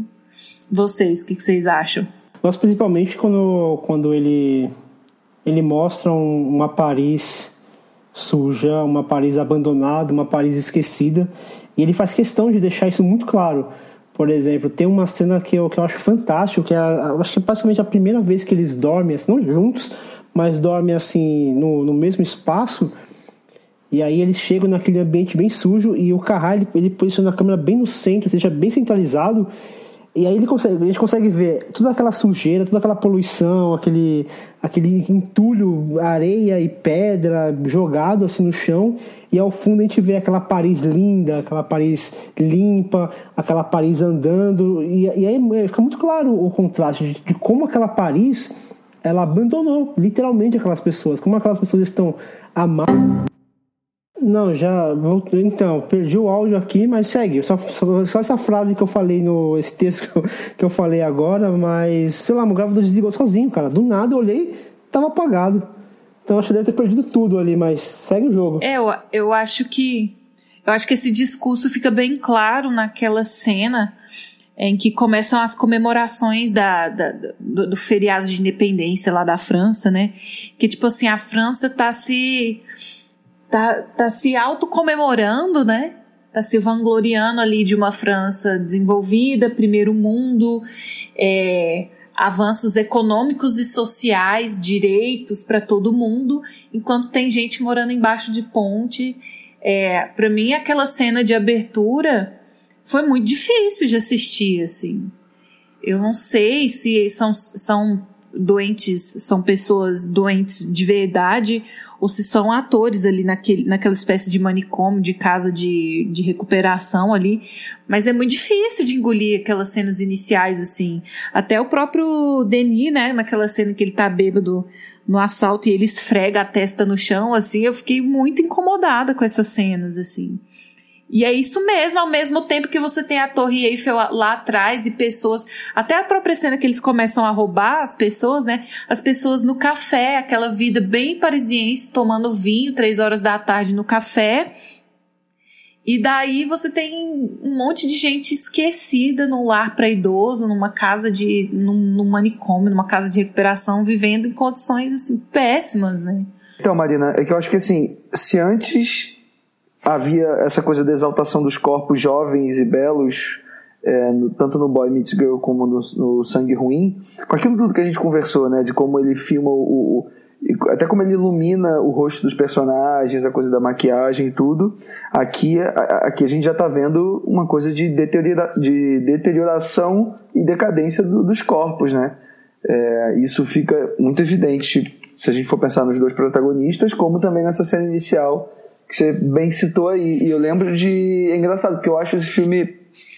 Eu acho ele tão bonito e é um filme que me emociona tanto, assim, é. E, e engraçado que agora revendo o filme para gravar aqui o programa com vocês, é, eu me assustei com com o quanto ele é pesado também nesse sentido, assim, eu, tinha esquecido já dessas cenas iniciais, dessa coisa é, de como ele filma ali aqueles corpos sujos e jogados e tal, todas aquelas pessoas, enfim, em condição de, de rua e tal é, me assustou mesmo, assim. E até.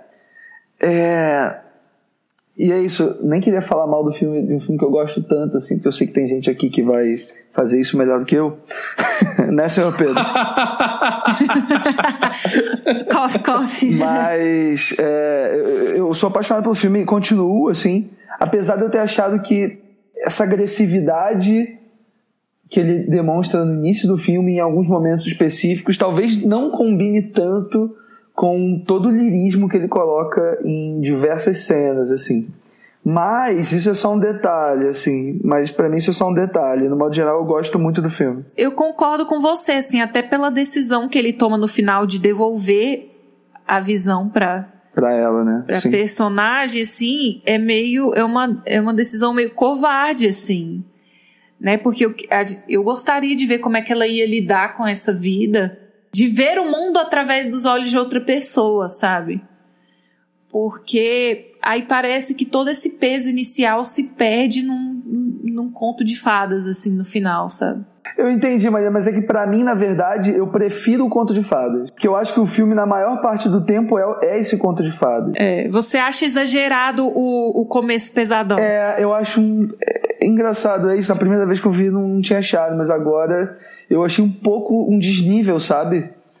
É, uhum. para toda a carga de lirismo que ele vai dar depois, ele ter começado com aquela cena. Mas enfim, de todo modo é um troço muito impactante. Assim, eu acho que ele quis impactar também, sabe? É, mostrar mesmo a, a, a, dureza que é aquilo ali, todo aquele universo que ele está tentando contextualizar. Mas é isso, de modo geral, é só para, enfim, ilustrar é, um pouco o que eu estou falando também. Eu, eu, eu acho que essa crueza também combina um pouco com a, com a ruptura que ele vai fazer no cinema dele, que eu particularmente acho que esse terceiro filme é, é, é muito diferente dos outros dois anteriores. Assim é, que eu estava falando antes, né? Ele retira vários elementos, tipo, verborragia não tem mais, sabe? Você, o uso exagerado, sei lá, de jump cuts ou da própria tela preta e tal já não tem mais. É, o próprio uso da, da trilha sonora, assim, não falando só das músicas, mas também de uma narração e tal, ele já tira isso completamente do filme, ele já passa mais a acompanhar os personagens, a gente realmente escuta o que está acontecendo, o que eles estão falando, então é, é, acaba sendo um filme mais cru nesse sentido também. Apesar dele ter todo o lirismo das cenas ali é, da relação dos dois personagens. Eu acho que aqui no Les Amants de Panoff ele abraça o onírico, não, não surreal, que ele já tinha colocado um pouco é, não, é não, não, é surreal. É. Seria mais um, uma espécie de realismo fantástico e tal, mas não é surreal, não. Talvez. É bem onírico sim, e tal. Tem até uma questão de fábula, que acho que a Marina comentou um pouco. É, mas eu acho que ele vem de dois filmes que são filmes bons, são filmes. Bom, não, filmes muito bons. E que renderam um, para ele bastante prêmios, bastante reconhecimento, e um diretor novo. Eu acho que aqui ele abraça de uma forma não tão positiva o ego que ele pegou, sabe? O ego inflado de, dos últimos dois filmes. Ele faz uma coisa que eu gosto, que é deixar um pouco de mão esse controle absoluto de câmera, sabe? Deixar a câmera conversar mais com seus atores, eu acho isso muito bom. Como a câmera parece que ela tá mais naturalista, se aproxima até um pouco de alguns dos filmes dos Dardenne, assim, tentando mostrar. Até a, a, lembrou muito. Até a própria cena da praia à noite, que eles a primeira que eles estão correndo Sim. pelados assim, a câmera fica só observando. Isso, exato, ele ele só ele pesa menos a mão, ele deixa a câmera mais solta, mais como personagem mesmo passeando ali, mas eu acho que essa megalomania de ter, ter todo um trabalho de construção, de dos cenários e fazer uns planos de uma certa forma ainda bastante elaborados e até a história que ele tá contando ali acho que não me pegaram, sabe? É, eu gosto muito do Carrá, gosto, é um diretor que me agrada muito, inclusive eu que sugeri a pauta desse mês. É, mas esse filme foi um filme que não conectou comigo, sabe?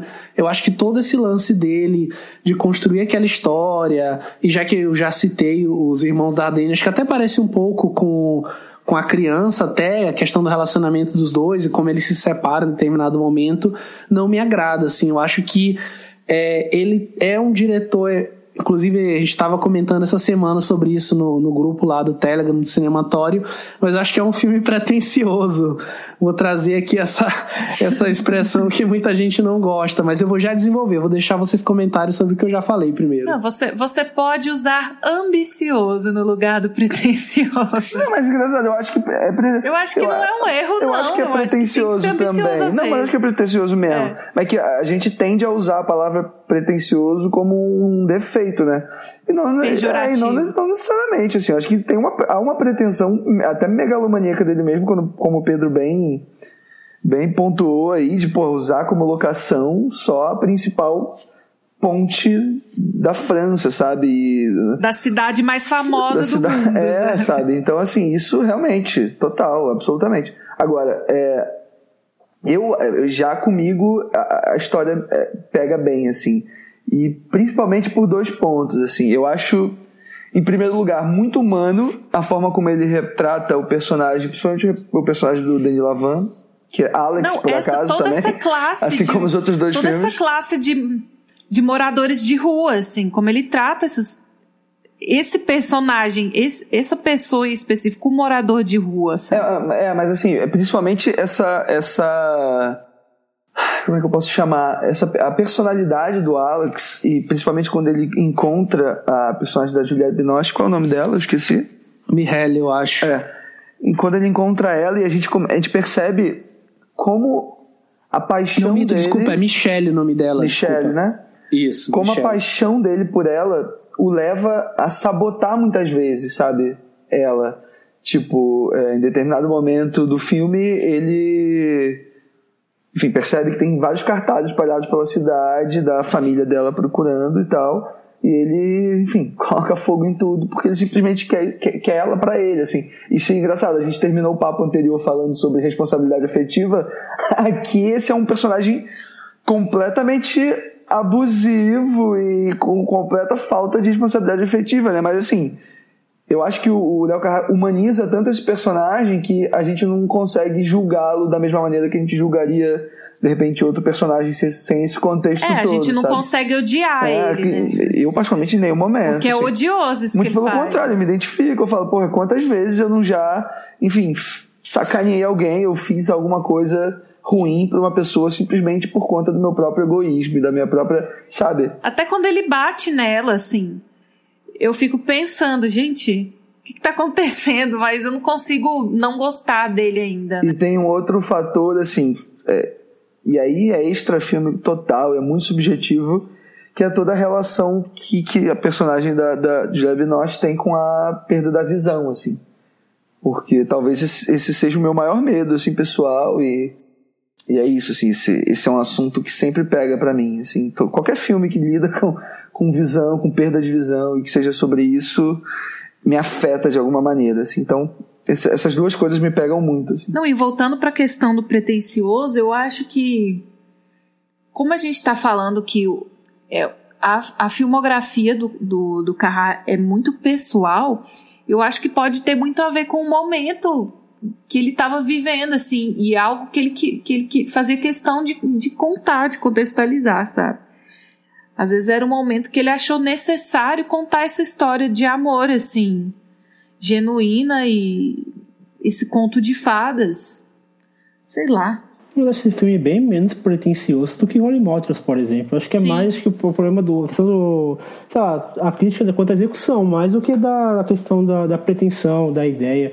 Eu, eu gosto do filme, gosto bastante, só que eu fico dividido, porque tem. O Leandro comentou no, no começo do. No, quando a gente começou a falar desse filme, sobre a crueza daquela, daquela abertura. É, e como ele é. Como ele é visceral, né? Como ele é duro. E assim, me incomodou bastante. Eu fiquei. O filme, durante aquele, aquele, aquele primeiro ato, assim, toda, toda hora pensando. É, até onde o, o Carrara, ele tá simplesmente é, mostrando, retratando um cenário doloroso e triste de, um, uma sociedade que está totalmente à margem da, daquela França rica e até onde ele está explorando aquela desgraça humana, sabe? Eu fiquei, eu fiquei nessa dúvida durante, durante parte do filme e eu fiquei nessa, tipo, será que será que é, é daquela maneira tão tão é, tão pesada, tão dura, tão é, desumana a, a, aquela situação? Até onde é, é, é necessário, ou até onde é não digo vantajoso, cara, porque a gente não pode entender, a gente não pode entrar nessa de, de deve mostrar, não deve mostrar. Mas sei lá, eu fiquei, eu fiquei na dúvida, tipo, até onde ele estava explorando aquela imagem ou até onde ele estava apenas retratando uma situação. Eu concordo, eu tive esse mesmo pensamento que você, sabe? Aquela cena inicial que a gente está comentando aqui já bastante, que é do, sei lá, aquele sanatório, aquele ambiente ali do onde eles pegam ali é um abrigo, o personagem eu acho, né? Acho que é um abrigo. É, tipo isso, meio que um abrigo e tal. É, é uma cena onde ele explora bastante essa questão da pobreza e dos corpos mutilados, né? Ele mostra o pessoal ali meio é, degenerado, assim, e não de uma forma pejorativa, tá? Tô falando degenerado, assim, pela vida, pelos vícios, pelo tempo, sabe?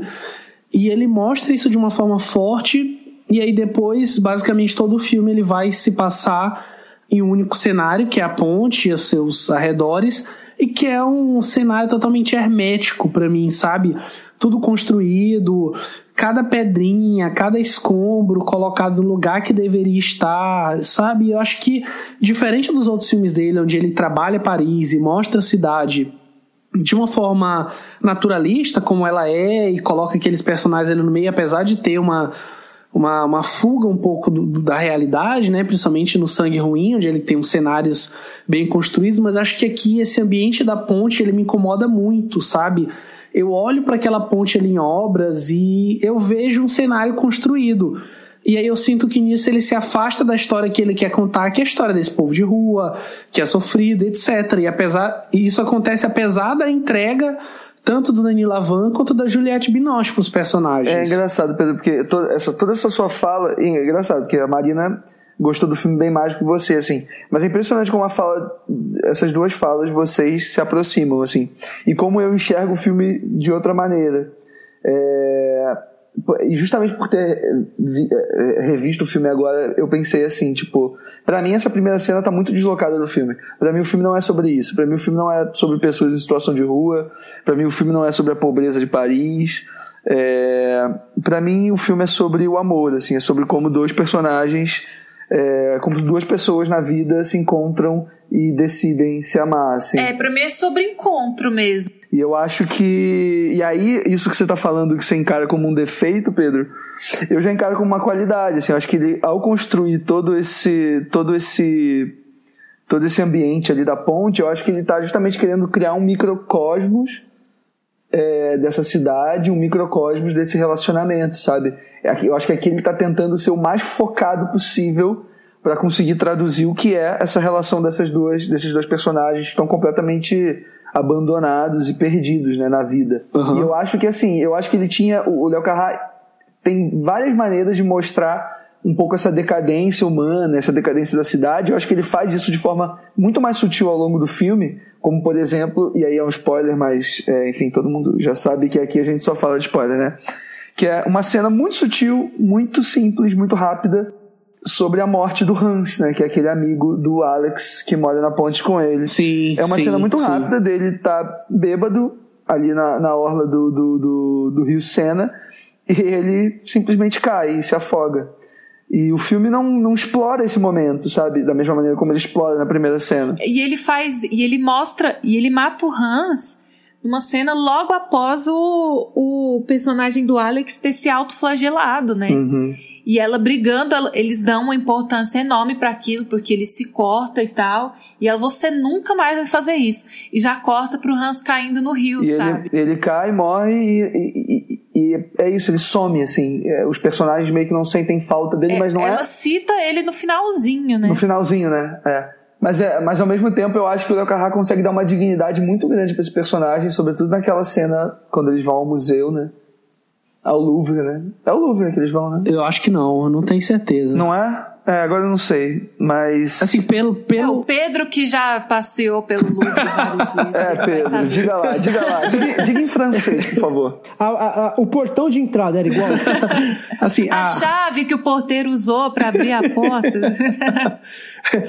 eu, eu concordo com o que o Leandro falou da questão do, do cenário. É, que, que, na verdade é ele tá ali para reforçar também a questão do relacionamento entre, entre ambos tanto que a cena final eles estão num barco e naquele barco, o que, que tem naquele barco? Um monte de areia, que é basicamente o, o que compõe aquele cenário da ponte. Eu acho que faz uma ligação muito interessante disso, porque aquele cenário faz parte da aproximação deles. Aquele cenário ali é importante, aquela ponte ali é importante para criar. Porque o relacionamento deles nasceu daquela, daquela ponte, daquela miséria ali, e parece que, que mesmo eles saindo daquela ponte, meio que aquela ponte não sai deles, sabe? É igual aquela frase do, do Mano Brown o dinheiro tirou-me da miséria, mas não pode arrancar de, de dentro dele a favela. Ou mesmo eles saíram de lá, mesmo que eles tenham talvez uma vida bem melhor agora, aquela história que começou ali na ponte vai acompanhar eles. Então aquela areia ali naquela, naquele barco que vai seguir para eles lá para um outro lugar, vai continuar acompanhando eles. Eu acho muito bonito esse, esse final. Boa, Fernando. Nossa, e essa música, e a música que toca no final é muito boa também. Muito bom, cara. Qual é a música que toca no final? Toca uma música bem animadinha, deixa eu ver o nome dela. É, é a do Bowie? Eu sei que toca Bowie. Acho que toca Time Will Crawl do Bowie em algum momento, não sei se é essa. É última. Bowie, mas não lembro.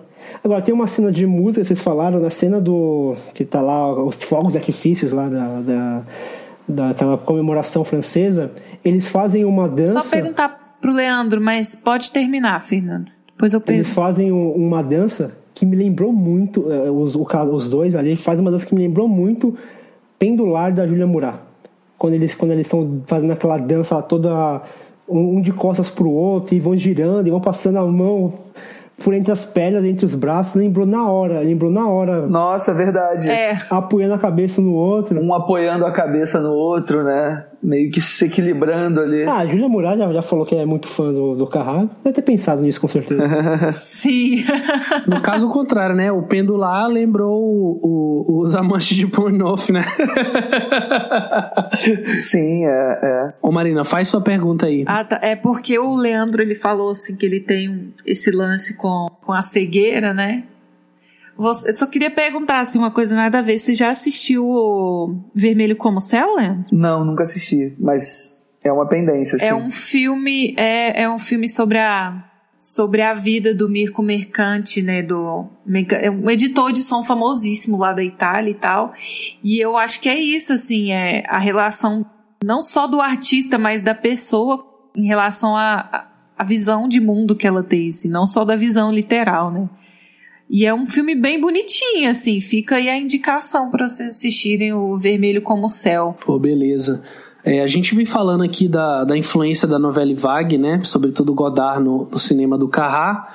E eu queria invocar aqui mais um dos áudios do Ivanildo Pereira, onde ele comenta um pouco sobre uma, uma frase do Henri Langlois, que ele fala que o gênio do Godard estava no mixagem, né, nessa mistura. Isso de alguma forma define também o cinema do Léo Carrá, especialmente nessa fase inicial que se fecha aqui com os amantes de Pornoff. Então eu vou trazer esse áudio aqui dele, onde ele comenta um pouco sobre essas influências da novela Vague no cinema do Carrá. Quando a gente analisa os primeiros filmes do Léo Carrá, fica, fica claro é, que o, a influência da novela vaga é, é, é, é óbvia, né? É, é, muito óbvio perceber a influência do, dos filmes daqueles, do, do grande ciclo, né? do final dos anos 50, começo dos 60, sobre a obra dele. A gente até pode pensar que ele estava tentando fazer uma espécie de atualizações para os anos 80 do, do aqueles filmes, né? principalmente os do Godard. O primeiro filme dele, o Boy Meets Girl, né? É, sobre relacionamento, toca aquela questão existencial, aquela questão é, de solidão, filmado nas ruas de Paris, com orçamento reduzido. É, a gente percebe que ele está seguindo o modo de produção, entre aspas, da Nouvelle Vague, dos mestres da Nouvelle Vague que o influenciaram. E quando a gente vai para o segundo filme dele, que é o Movo ao Sangue, o Sangue Ruim, aí que essa influência se torna óbvia, né? Ele praticamente é um filme que é, é praticamente uma homenagem ao Jean-Luc Godard, né? Tem uma trama policialesca, é uma trama maluca, né? Que até tem uns elementos de ficção científica nele. É um filme de roubo, onde o roubo não, não importa muito, né? E no qual ele ridiculariza de novo, faz uso daqueles clichês dos filmes policiais americanos, dos filmes noir, dos velhos filmes noir, que tanto influenciaram o Godard na concepção do Acossado, né, lá em 1959. Ele até faz uso uh, de um dos atores que trabalhou com o, o Jean-Luc Godard, né, que é o Michel Piccoli. O Michel Piccoli tem um papel muito importante no filme. Outra grande homenagem que ele faz, né, outro grande momento em que a influência se torna clara, é quando a gente percebe que no meio do, do Sangue Ruim tem uma cena de quase meia hora que é o diálogo é, entre o casal sobre o relacionamento deles, né? O casal vivido pelo Denis Lavant e a Juliette Binoche. E se nós formos lembrar do Acossado, o Acossado também tinha uma cena no seu meio, né?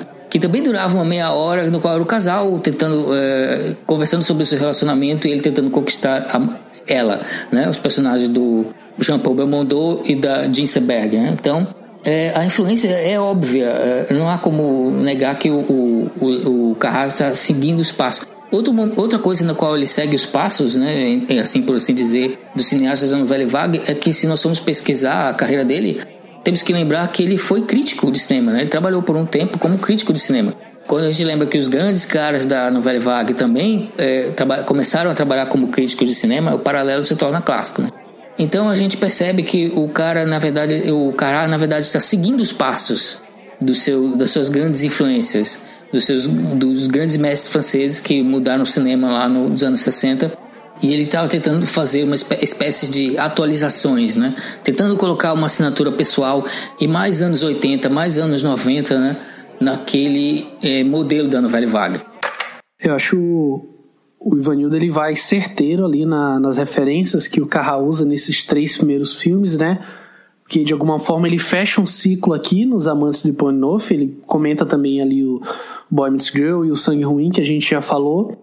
É, mas eu queria perguntar para vocês é, de que forma vocês enxergam que esse filme influenciou a fase seguinte da carreira do Carrá e como que esse fracasso que o filme foi, tanto de, de crítica quanto de público, é, vai de alguma forma conversar com as influências que ele vai ter nos próximos filmes dele, assim. Vocês acham que realmente é para isso tudo? Ou talvez ele absorveu esse impacto de uma forma é maior do que deveria ter sido? É difícil falar se, como, ele, como ele reagiu a isso, né?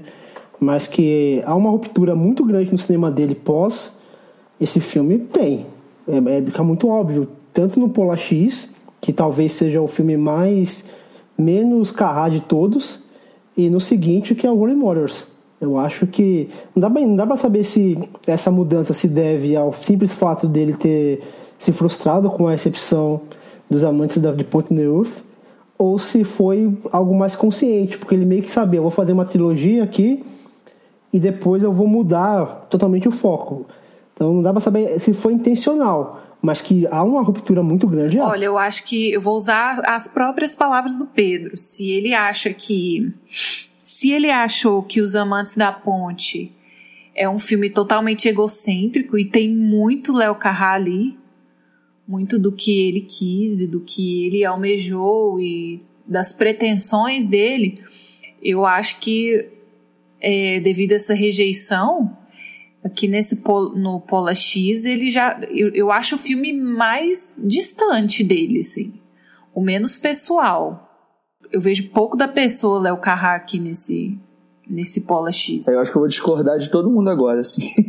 É, assim, em primeiro lugar, porque eu não, em primeiro lugar eu não acho que os amantes seja tão parecido assim com os dois filmes anteriores. Eu não consigo enxergar esse bloco de três filmes, não. Eu também não. Eu, um eu acho de... que é mais pelo, pela presença do Alex como uma espécie de alter ego, assim, do Léo Carrá, mas são coisas diferentes. É, mas aí eu acho que o, o, o, protagonista do Pola X também tem muito. É um escritor que tem também as mesmas questões que a gente falou sobre o Sangue Ruim, por exemplo, do, do, do, do de, um, de um protagonista encantado com alguém e querendo fugir da própria realidade, querendo ir para uma outra, querendo ter novas experiências. Engraçado. Eu acho que, assim, narrativamente falando, sim, há uma ruptura muito grande assim, a partir do Pola X. Mas os amantes, é, é, como eu disse no começo, assim, é, eu, eu, já acho que tem uma ruptura grande aqui também. Assim, é, eu acho que o, os amantes é um, é um cinema bem mais maduro, assim. do Carrá. É onde ele vai eliminar toda a verborragia, ele vai eliminar os tiques Sim. próprios da, da novela vague, ele vai se concentrar numa história muito específica, muito, muito calculada, muito bem, enfim, representada ali pelos dois personagens, e vai, ao mesmo tempo, continuar, e isso é uma coisa que eu acho que ele continua até no Holy Models, que talvez seja né, o filme mais louco assim, da carreira do Léo Carrá, um filme também megalomaníaco, assim como a gente falou aqui sobre esse filme, o Fernando até falou que acha que é mais, assim, acho que eu concordo também. Holy Models, ele, nossa, tá lidando ali com umas coisas que é até muito difícil da gente alcançar, assim. Sim, eu acho que ele remoeu por muito tempo as coisas desse filme. Mas eu acho que ali é uma coisa que ele vai sempre é, trabalhando ao longo da carreira é essa coisa da, da autodestruição assim, desses personagens, sabe? Que, por exemplo, é, enfim, os filmes dele tem muita. Os filmes do Carrá tem muita violência sempre, né?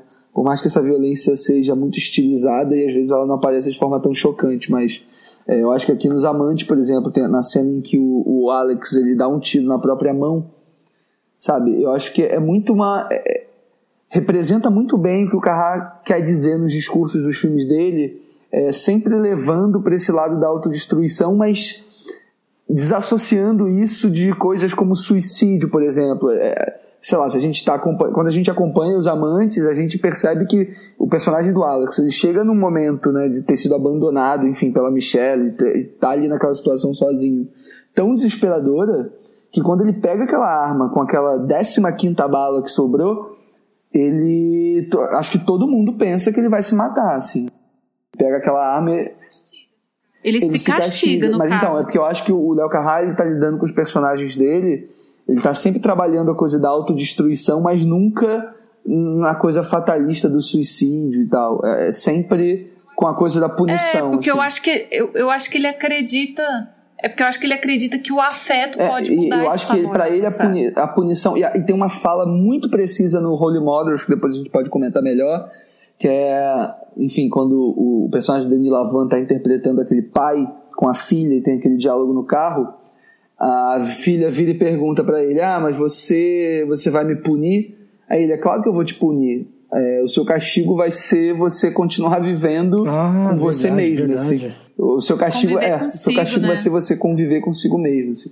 Então, eu acho que isso super se relaciona com essa coisa do, dos amantes também, com toda, com o próprio Pola X. Eu acho que uh, é isso. Não sei se eu respondi a pergunta do Pedro, assim, mas uh, é, é um pouco isso que eu acho.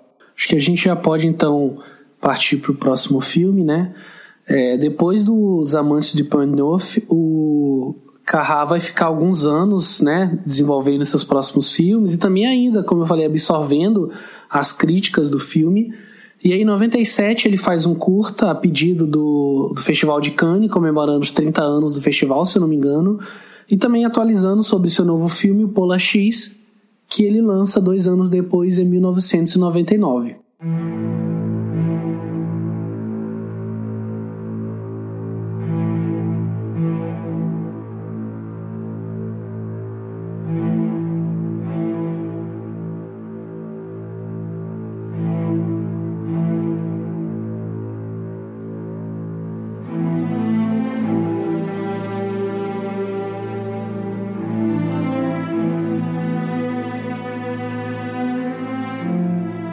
Baseado no romance de Herman Melville, o filme acompanha Pierre Guilherme Depardieu, um jovem escritor que abandona uma vida de sonhos após conhecer Isabelle e a Katerina Golubiova, que diz ser a sua irmã.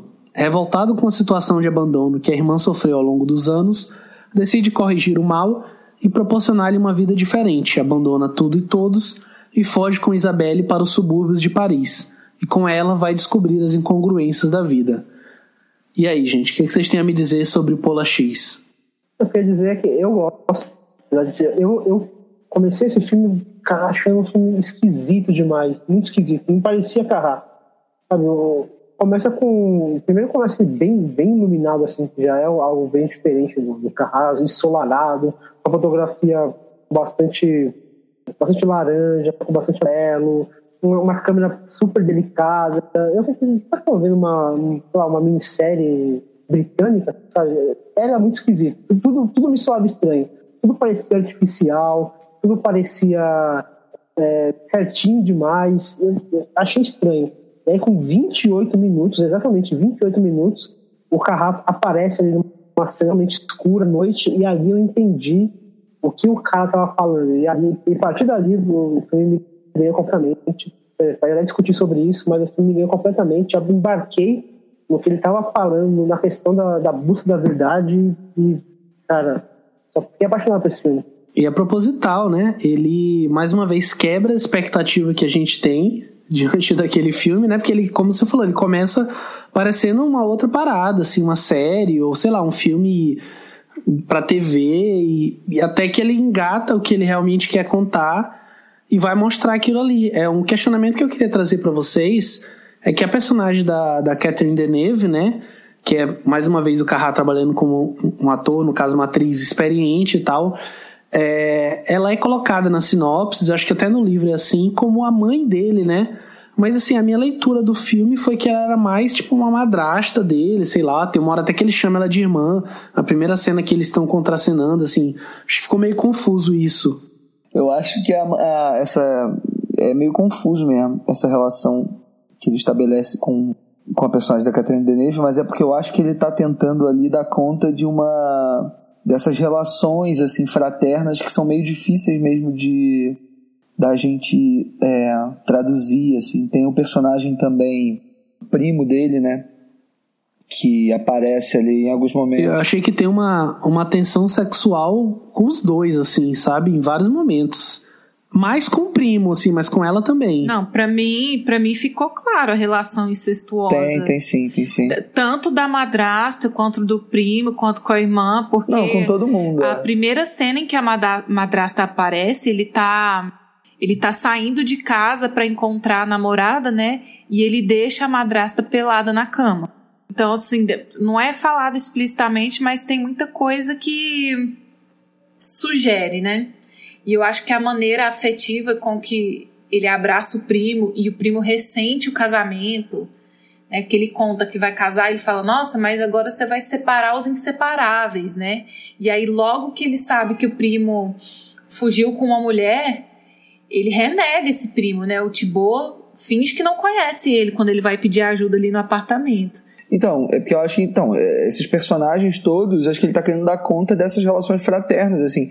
A impressão que dá é que todo mundo é irmão ali, né? Tipo, é, tem determinado momento que, esse, que, que o Thibaut vira e fala: ah, não, nós, é, é, nós éramos nós três inseparáveis, não sei o quê, é, dando a entender de que, sabe, existe uma relação antes de sexual, antes de amorosa, existe uma relação fraterna entre todo mundo ali, uma bagunça meio esquisita, é, porque a assim. Lucy, pelo menos no livro eu tava vendo que a Lucy, ela é uma ela é uma amiga de infância, né? Porque eles todos são aristocratas ali. Então.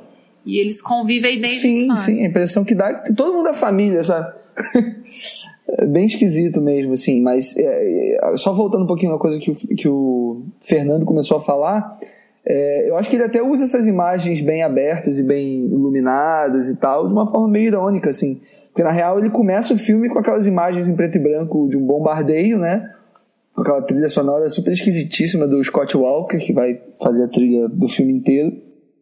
Que é um artista que eu gosto muito, assim, é um músico que eu sou fascinado, é um cara que tem uma obra muito complexa também, talvez tão complexa quanto a obra do Léo Carrá.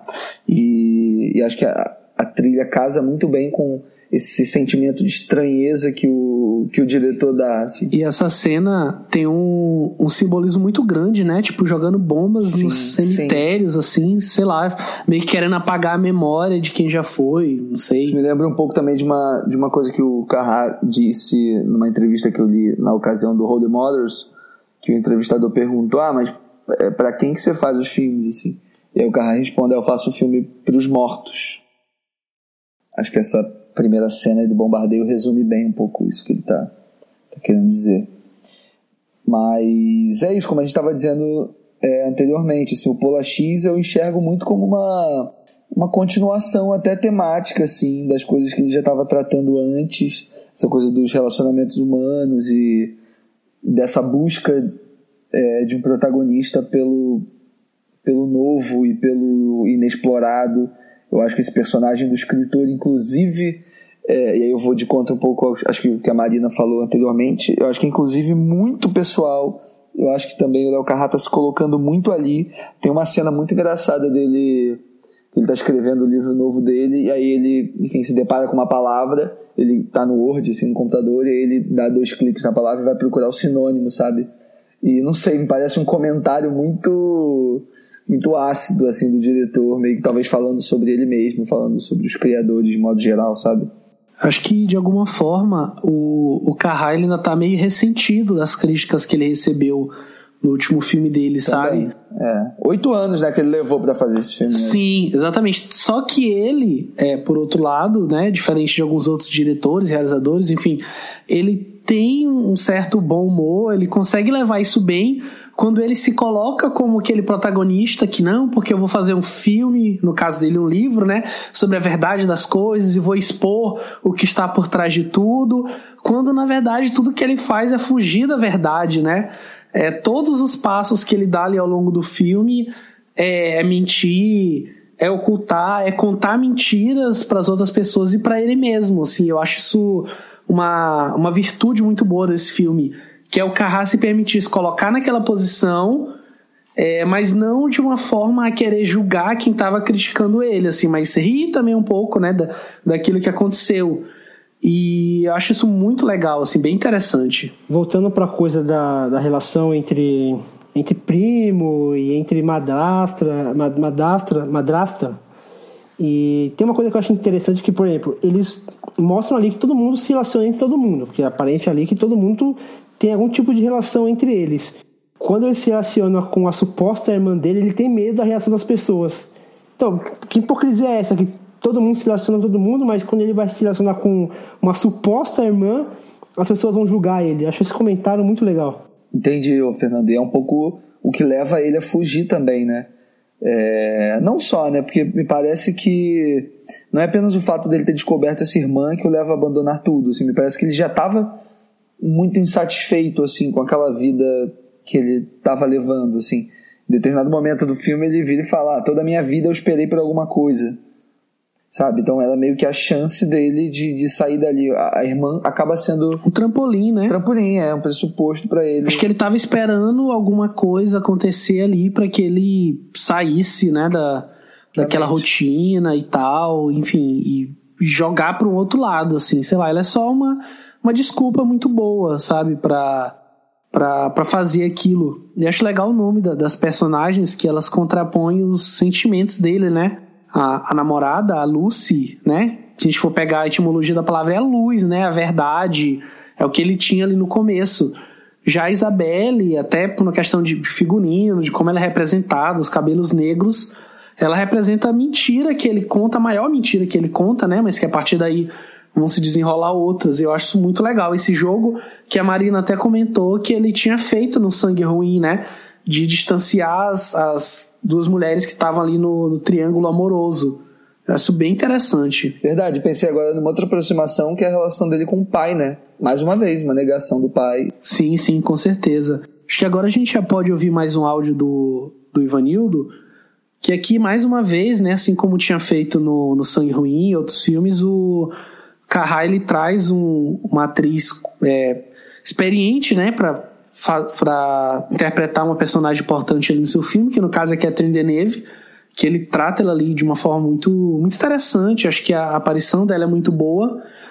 E aí o, o Ivanildo ele vai comentar um pouco sobre essa questão de intercâmbio de gerações, né, e como que isso funciona dentro da filmografia do Carrá. Sobre a questão dos atores, até isso é mais uma característica que o Carrá pegou da Nouvelle Vague, porque se nós formos perceber, ele tem o seu Jean-Pierre Léaud, né, digamos assim, assim como o François Truffaut teve a sua grande amizade e colaboração com o ator Jean-Pierre Léaud por vários filmes e várias décadas, o Carrá também tem o Denis Levante, né, que foi um ator que ele revelou e que basicamente participa de, de todos os seus filmes, desde o primeiro até o mais recente e inclusive tendo desempenhos sensacionais. Né? A atuação dele no Holy Motors é uma, é uma coisa de outro mundo. Eu acho que ele consegue aliar os seus atores mais modernos, como o, o Levan e a Juliette Binoche, que trabalhou mais, mais de uma vez com ele, com aqueles é, a, a, grandes atores já estabelecidos do, do, cinema francês, né? Por quando o Michel Piccoli aparece no Sangue Ruim, todo mundo se espanta. Ele é o Michel Piccoli, na verdade, né? Um grande ícone da estrela, assim como a Catherine Deneuve quando ela aparece no. Ele sabe é, pegar aqueles elementos do passado, trazer é, relação, relações com os seus atores do presente também, né? Ele sabe usar aqueles ícones da, da do cinema francês de uma forma diferente, no, no, fazer, colocando eles para fazer coisas diferentes nos seus filmes é, mais modernos. Quanto a essa questão da persona artística, é, realmente o Denis Levante acaba sendo uma espécie de reflexo do Carrá em vários dos seus filmes. Na verdade, pode imaginar que o diretor está lá no, no Sangue Ruim ou no Boy Meets Girl, porque a gente vê o ator lá, o ator é um pouco ator e é, personagem e um pouco do diretor também, também nos Amantes da Ponte Neuf. Então a gente sempre é, percebe essa relação muito forte entre o diretor e, a, e o, o, ator, a pessoa que está na tela. Então acho que ele é muito inteligente na forma de aliar é, o passado, em termos de atuação, né? o passado com o presente do cinema francês. Sempre foi muito feliz nisso e também é, em colocar um pouquinho dele lá é, na, na, história, na tela, de modo muito pessoal, através da persona do Denis Levant, que acabou sendo, que é provavelmente, junto com o diretor de fotografia, o Jean-Yves Coffier, o grande colaborador da carreira do, do, do Carrá. Acho interessante essa relação que ele faz entre o Denis Lavant e o Jean-Pierre Liot, que é o grande muso do, do Truffaut, né? E não só do Truffaut, mas da, da, da novela Vague como um todo. Apesar de que ele não tá nesse filme, mas acho interessante essa, essa leitura que ele faz, né? É, acho, acho não, né? É o primeiro, o primeiro filme que ele, que ele resolve se desfazer. Desfazer não, que ele, que ele não conta com, com Lenny Levan. E, mas ele, ele investe num, num, num elenco assim, bem, bem, bem interessante. O, o Depardieu é o. Acho que é filho do Gerard Depardieu, que é um, um ator bem bem qualquer coisa, assim, né? A atuação dele é bem, bem qualquer coisa. Ele investe numa, numa atriz que é. Eu não lembro qual é a nacionalidade dela. É, a Caterina é. Ela é russa. Inclusive, ela também se relacionou e Caterina com. É o cara. É russa, né? É. Muito tempo. A eu acho que ela, ela, infelizmente, ela suicidou. Foi em 2011 que ela morreu. Que foi até um dos motivos dele ter prolongado a produção do, do Holy Motors, né? Não, mas é, eu acho, eu acho legal a, a eu, no começo estranha. Você vem de uma maratona vendo os filmes do Léo Carrado, de começo é estranha a, a ausência do do Denis Levan aqui. Mas eu acho, eu acho que a escolha do, do Depardieu é muito, muito interessante. É pelo jeito dele, aquela coisa do, do burguesinho, do, do, do insosso, daquela pessoa que é totalmente insossa, sabe? Você percebe de longe. Na primeira vez que você vê ele em tese, você fala, ah, percebe que, que ele é um, um personagem que, que, tá, que tá amarrado a, a, alguma coisa. É um personagem que não, que não transmite sinceridade. E a escolha do person... a escolha do ator eu achei muito boa. Apesar da estranheza de, de não ter ali o Denis Levant, sabe? De repente criasse um personagem para ele ali dentro, mas também ter o Levante como, como coadjuvante seria também estranho, né? Mas eu acho, eu acho a escolha do elenco desse filme muito boa. É, eu acho que o Pola X ele começa de uma maneira um pouco mais cadenciada, assim e talvez role um pouco, quer dizer, estranhamento rola de várias maneiras, assim, mas acho que nesse primeiro momento rola esse estranhamento por a gente tá acompanhando essa história ali, aparentemente, como vocês falaram, né, num universo que o Le Carré não está muito acostumado a, a situar nessa alta burguesia e tudo, mas acho que o filme começa verdadeiramente ali a partir do momento em que ele sai, né, com a, com a Isabelle e com aquela mulher e aquela criança, enfim, é, em direção ao subúrbio de Paris, aí acho que de fato o filme começa mesmo, assim. O, a gente começa a ter ali cenas mais. É, com uma, uma questão estética muito mais próxima ao que o, ao que o Carrá fazia antes, assim. Tem uma, uns planos muito bem compostos, né? Tem aquela coisa da, da, da daquela cena na, no restaurante chinês, com toda aquela luz vermelha e aquele cantor enfim, cantando uma música. Bizarra, né? Sei lá. Bizarra, criando um clima de estranheza ali, a coisa da garotinha fazendo caras e bocas e cantando também e brincando com o personagem do, do, do Depardieu. Eu acho que o filme ele demora um pouco para engatar, mas eu acho que nessa segunda parte ele ele vai, acho que ele vai fundo, assim, como o Fernando falou bem na primeira fala dele, né? Acho que sobretudo quando ele chega no galpão, né? Sim, nossa, aquela cena do galpão é nossa, espetacular, assim, me, me, me, impacta de uma maneira, sabe? Leandro, você acha que esse começo estranho é totalmente proposital? Que ele quis causar essa estranheza? É, eu acho que sim. Eu acho que ele tenta contextualizar quem são aqueles personagens, né? É o jeito que ele encontra, assim. Apesar de eu achar que, enfim, em termos de ritmo, acho que talvez tenha uma, um probleminha aí, assim.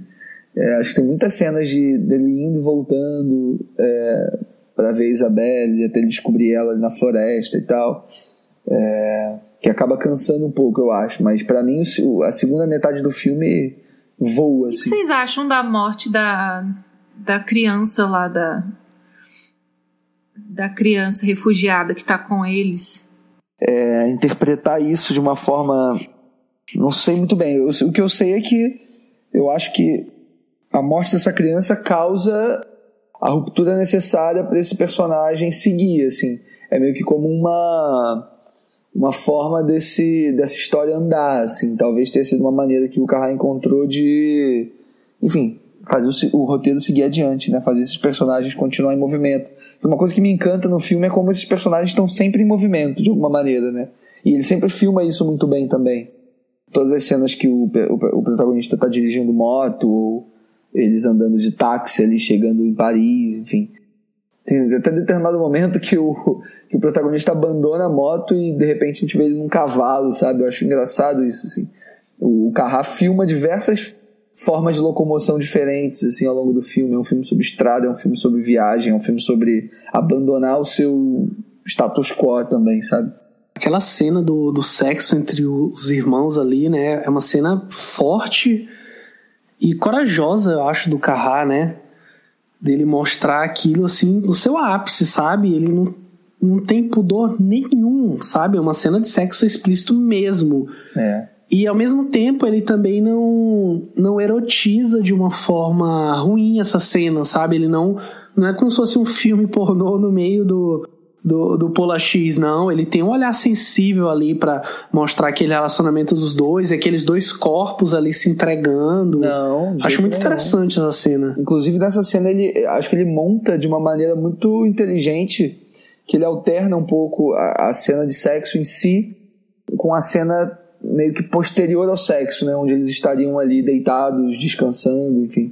E ele insere isso no meio da cena. Eu acho isso muito muito inteligente, assim, para dar uma quebrada, sabe? Porque é muito impactante mesmo aquela, aquela cena, essa cena de sexo. Sim, sim. E vem logo depois daquela eh, monumental introdução do galpão, né? Com aqueles animais, aquela, aquela galinha em cima do piano, aqueles cavalos, aquela obra. Nossa, aquela banda ali. Fica parecendo até uma, uma espécie assim de, de, de sociedade autônoma, sabe? sim, é, sim. Os marginalizados se reorganizando ali, meio que uma coisa anarquista mesmo. Uma guerrilha mesmo, a galera ali meio, tipo. Se organizando, vamos né? Se implantar um novo governo. É, sim, sim, sim. É uma política própria deles ali. É, e se eu comentei mais cedo que o cinema do, do Carrá era menos narrativo e mais poético, com poucas exceções, eu acho que aqui é o filme dele mais narrativo, assim.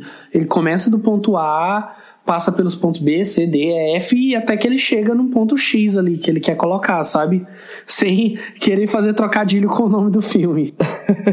e paradoxalmente é o filme mais estranho, né? Olha que louco. Pois é. Você tem o seu filme, o filme, ele faz o filme mais narrativo dele, ao mesmo tempo é o mais estranho e, e tão enigmático como esse, né? Você que é aquilo que está acontecendo, quem são essas pessoas, que galpão é esse, a música do Scott Walker, que é uma música super experimental também, né? O Scott Walker, cada disco que o Scott Walker lança tem uma experimentação diferente, sabe? Tem músicas dele que ele faz com sons de alguém socando, uma, socando carne, sabe? Ah, isso dá uma textura muito interessante pro filme, né? E para aqueles personagens também, de algum modo. É só uma, uma pergunta rapidinho. É, vocês compraram a história dela, assim? Vocês acham que ela realmente é, é irmã dele e tal? Ou... Ah, eu acho que não importa. eu acho que se não fosse ela, ele ia arrumar outro pretexto para. Não, eu também acho. Eu não gosto, eu não gosto muito dessa personagem, assim, porque ela tem motivação zero, sabe? Eu não faço ideia do que ela quer. Eu sei que ela quer ficar com ele, assim, mas por quê? Do que que ela gosta? Ela se aproxima bem desse desse ideário do da, do cinema contemporâneo da novela vague, né? Assim, você não sabe o que os personagens estão pensando, como eles vão agir. Sim, mas eu eles acho são pessoas que... complexas, né? Eu acho ela muito, sei lá, velho. Sabe, eu não vejo, eu não vejo razão nas motivações dela, assim. Por que, que ela tá ali, o que, que ela tá fazendo. Eu acho que ele costuma trabalhar muito bem as personagens femininas, Sim, mas sim. aqui a mesma coisa com a Lucy, sabe? Não sei qual é a dela, sabe? Se ela, ela tá, ela gosta do, do ex-noivo, mas e aí, é só isso? Ela vai atrás dele. Eles criam também uma urgência, assim, que é uma coisa que me incomoda no filme, que eles criam. da- te- existe uma, uma. Se ele trabalha esses triângulos, existe sempre um- uma quarta presença ali, que é esse, esse sentimento de emergência e perigo que está sempre iminente ali, que alguma coisa vai acontecer e tal. Mas eu não consigo entender direito o que, que é esse perigo. Assim, ah, tá, qual que é o perigo? É o primo dele contar que ele tá tendo uma relação incestuosa com a possível irmã? Ah, Qual que é o perigo? Alguém roubar a herança dele? Sabe? Do que, que ele tá fugindo? Que é tão perigoso assim, que ameaça a vida dele a ponto dele matar o primo, sabe? Me, me diga você, sabe? Eu tô pensando. eu não- me incomoda, eles criam uma urgência assim que eu não acho que é urgência nenhuma. É, não sei se nossos ouvintes perceberam, mas a Marina talvez não tenha gostado muito do Polar X. Antes da gente partir para o último filme da pauta, que é o Holy Motors, de 2012, a gente pode comentar brevemente os curtas e outros trabalhos que o, o Carrá teve. É, três anos depois, ele fez um clipe né, da Carla Bruni, com quem ele teve um relacionamento durante algum tempo. Inclusive, a autoria dessa música, né, que é como Adit, que é, seria como Alguém Me Disse em português, se atribui a uma carta que ele escreveu para ela depois que ele já tinha até terminado e tal. E depois ele vai dirigir o Tout Le Monde, que também é um clipe da Carla Bruni. E aí faz um clipezinho com seus pets em 2005, é, que é uma, seria uma versão alternativa pro clipe de Crystal, do New Order. Aí ele faz o My Last Minute em 2006, que é o que o, Leandro já comentou mais cedo. E aí ele é convidado para dirigir um segmento do filme Tóquio, né? Que é, diri- são- é dirigido por ele, pelo Michel Gondry e quem é o outro diretor mesmo? É o Bom John Woo. Isso, o Bong Joon-ho, ele faz o segmento Mad, que é o reencontro dele com o Denis Lavan, que é esse personagem bizarro que assombra a cidade de Tóquio. E que vai antecipar o personagem do Holy Motors, né? Exatamente. E aí ele participa do projeto 42 Wandering Rush, né, que chamaram vários diretores para fazer curtas de 42 segundos. Ele faz ali o Naked Eyes, que é um, um curto interessante até, assim, uma proposta bem bem onírica mesmo, bem surrealista, até se aproxima do Lynch, que também fez um dirigiu um curta nesse projeto. E aí, enfim, em 2012, ele vai dirigir Holy Motors, seu último filme até então.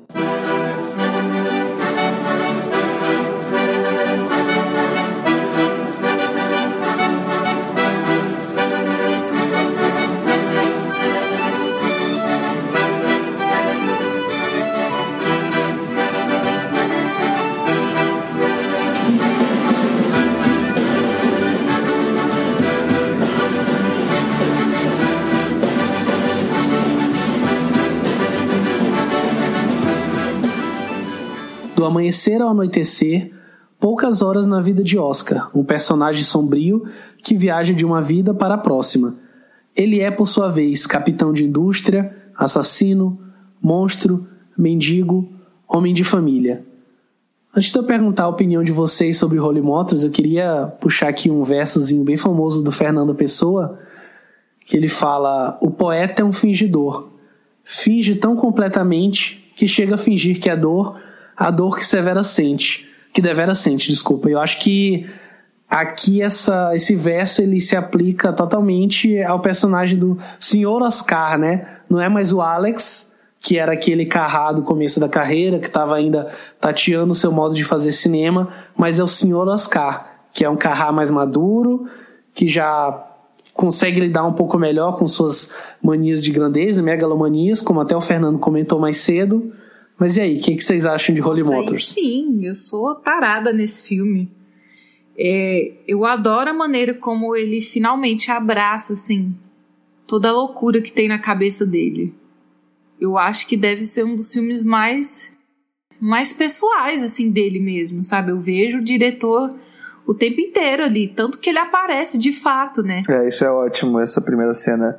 E muito característica já numa sala de cinema, né?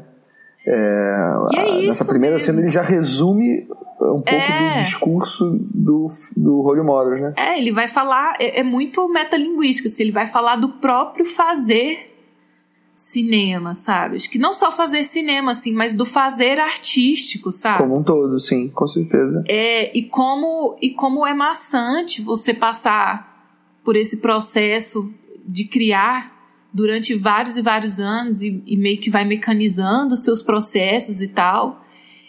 É, eu acho que é um pouco é um filme meio que de resistência assim também, né? Porque tem muita crítica incumbida ali, sabe? Ao, ao, ao mesmo passo que é uma homenagem ao, ao fazer do, do próprio diretor, assim, é uma crítica muito forte ao que tá rolando no cinema hoje em dia. Não só ao fazer cinema, como também como o público reage ao cinema. Essa abertura fica muito clara, Sim. aquele público dormindo, a- anestesiado ou não prestando atenção, distraído com o filme.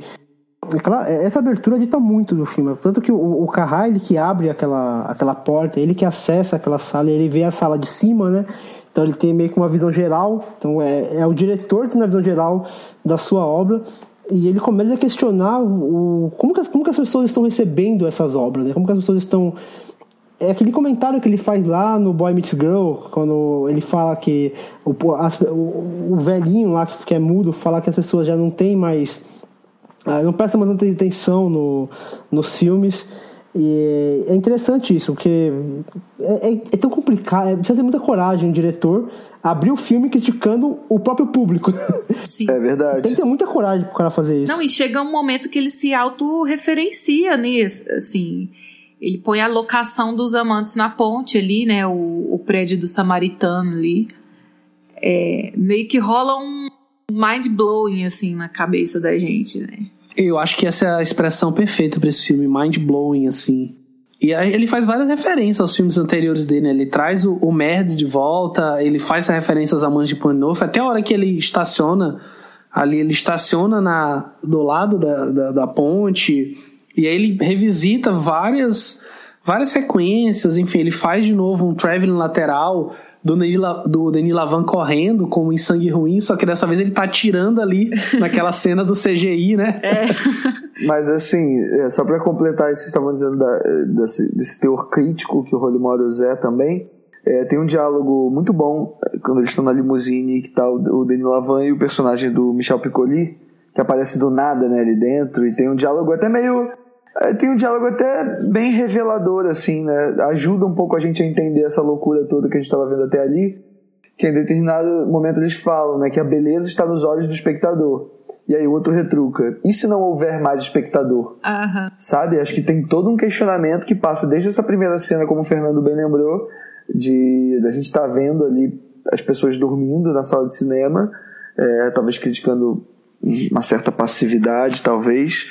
É, e, e é o, é o Carrá lidando com a tecnologia também, né? Vocês falaram aí da coisa do, do- do- da captura de movimentos, e tem diversos outros momentos no, no filme onde a tecnologia está muito forte, está muito presente. a filha com celular, né? E assim, é, eu acho que pela primeira vez eu vi um, um Léo Carrá debochado, assim. Rindo de si, rindo dos outros, sabe? Fazendo uns comentários ácidos. Nossa, eu gostei demais. É, ele basicamente tá, apresenta pra gente logo no começo, no diálogo é, entre o Denis Lavan e a personagem da, da Edith Scobb, né, que é também, assim como a Catherine Deneuve, é uma grande atriz francesa, que enfim, não teve tanta repercussão, mas ela tá num filme francês que eu sou apaixonado, que é Os Olhos Sem Rosto, do Georges Frangy, que ela interpreta justamente a protagonista, enfim, a, aquela coisa da máscara e tal, que o próprio Carrá vai referenciar no final de Holy Models, né, quando ela coloca aquela máscara é, meio verde, meio azul, não sei, no rosto, e que eles estão, que ela vira e fala, "Ah, não, então, é, tudo bom, senhor Oscar? Você está aqui hoje, nós temos nove compromissos.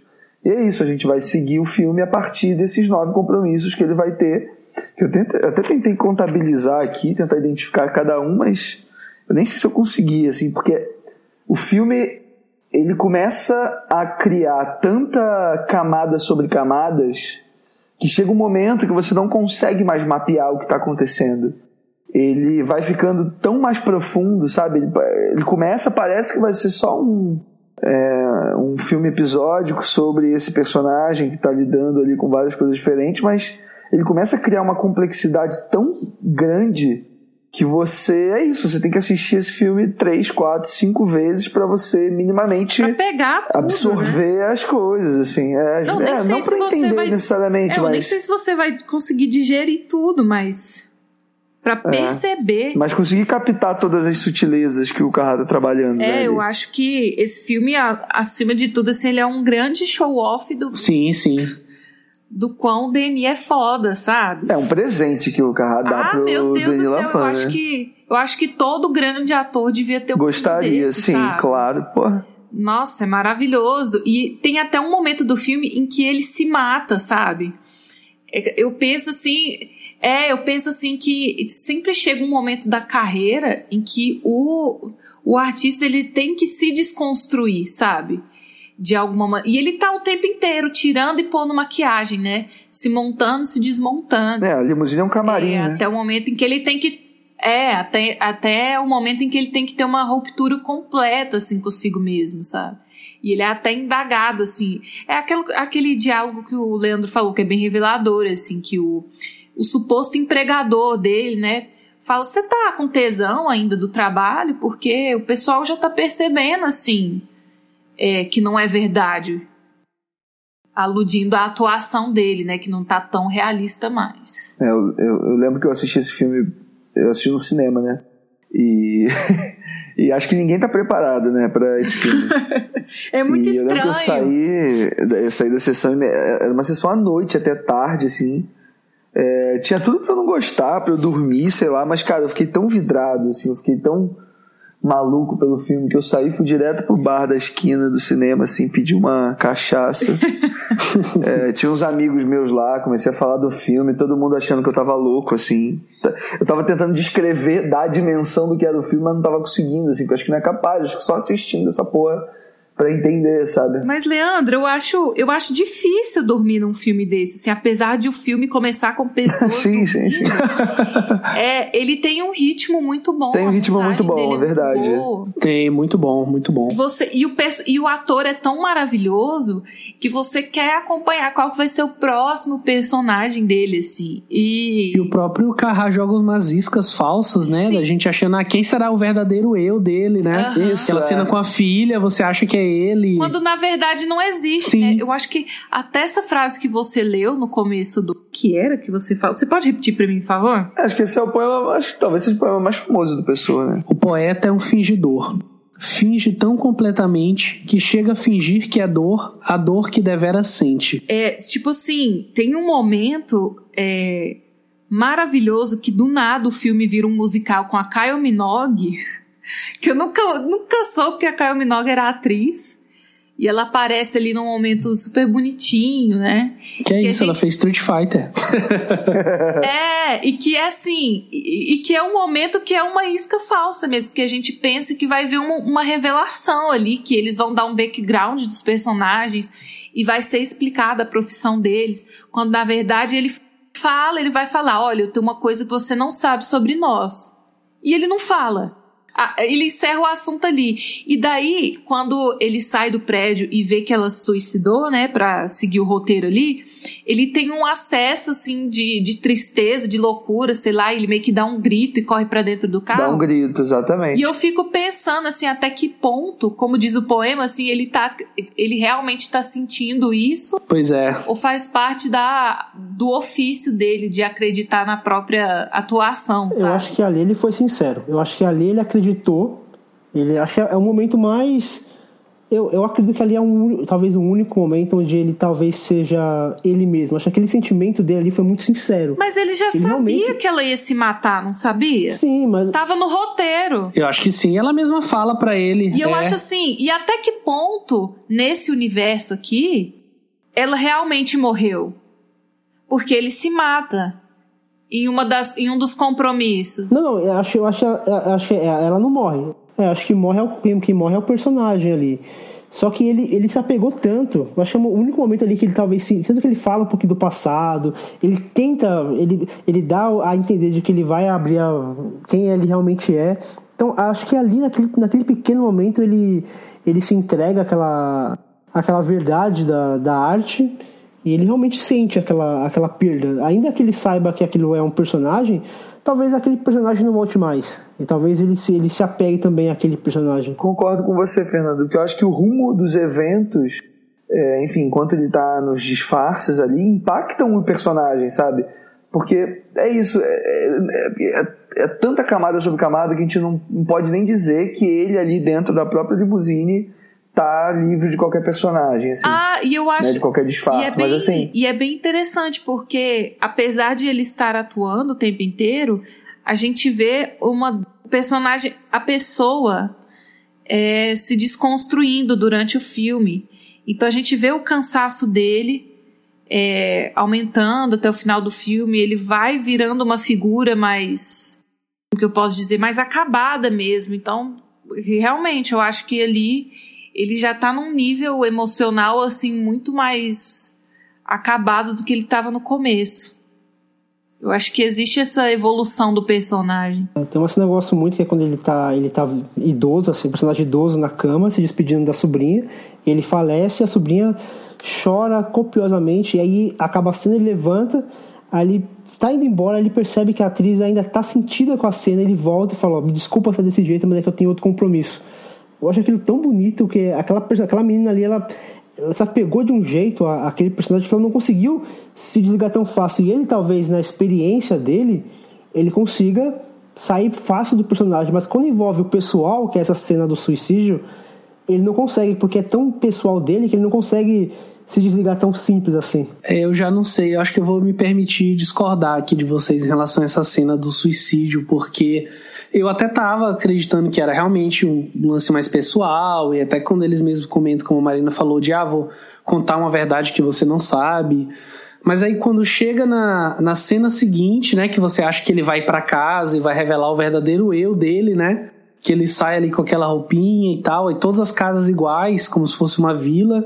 E aí ele entra e aí, aparentemente, é só mais um personagem que ele vai ter que viver durante a noite, né? Que ele tá aqui naquela casa com, um chimpanzés, aqueles né? macacos. É, por exemplo, um chimpanzés. Gente, isso é maravilhoso. E tem uma esposa, tem um filho. Então, tipo, como pra mim, nesse momento, é, o, é a frase máxima. Tipo, cara, ele é um ator, sabe? O que ele faz é atuar. E é o que ele faz o dia inteiro, todos os dias. Cara, mas você não percebe uma, uma tristeza no olhar dele? Já no final sim, do filme? Sim. Ele vai, ele vai se destruindo, né? Ele começa tão animado como banqueiro e tal. E tão seguro de si, né? Sim. E os personagens vão, vão afetando. Por exemplo, essa cena do que o Leandro comentou sobre no, no carro, que ele fala com a filha dele. Ele entra no carro, ele entra depois da limusine, meio irritado ainda com aquela menina. Tipo, ele, ele carrega ainda um pouquinho do personagem. As coisas afetam ele, né? Porque isso é, é muito dado uma relação ótima dele com a Celine, né, que é a motorista. Ela, eu gosto das reações dela. Eu acho que o filme venera muito essa imagem dela também dessa mulher. Eu gosto de como ela é construída e gosto de como o filme se encerra também com ela, sabe? Eu acho ótimo isso. Porque depois que a gente vê ele lá na, na casa com os chimpanzés, enfim, é, é, meio que ela que conduz ali, né? Ela, a gente vai com ela até a garagem, que por uma casa está escrito Holy Mothers e tal, e a gente vê aquela, aquelas várias limusines, todo mundo saindo. E na hora de sair é muito simbólico que ela coloca uma máscara, né, para sair. E ela fala meio que escondida no carro, né? Eu tô indo para casa. Sim. Isso, é. Ela meio que sussurra, assim, como se fosse um segredo. Será que é para os carros não escutarem? Pode ser.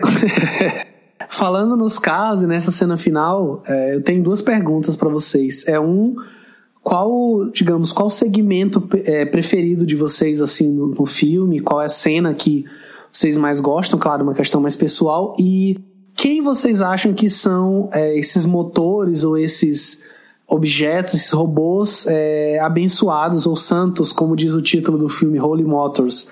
São os carros mesmo, as limusines ou Qual a leitura que vocês fazem disso? Eu acho que o diálogo final entre as limousines meio que sintetiza o que seria o Holy Motors, assim. Eles falam que que os humanos agora eles estão interessados não na adrenalina, mas nos, nos motores.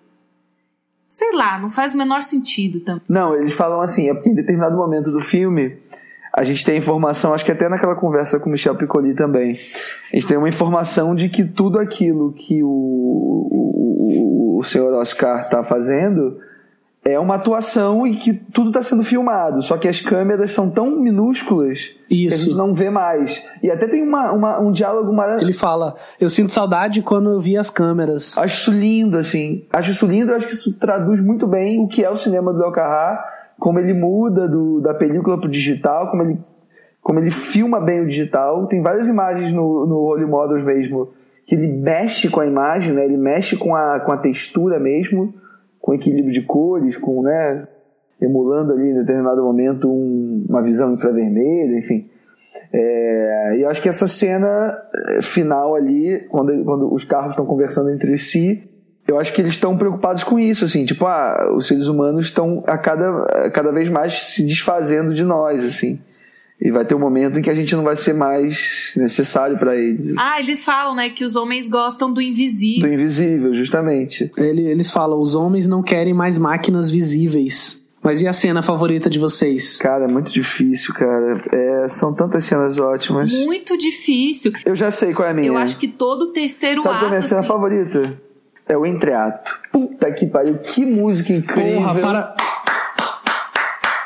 Cara, essa cena é muito foda, é muito foda. Que momento, sabe? A música é muito Nossa boa, né, cara? Aquilo chega a me arrepiar, assim. Nossa. É, muito bem orquestrado, né? Aquela movimentação toda, enfim.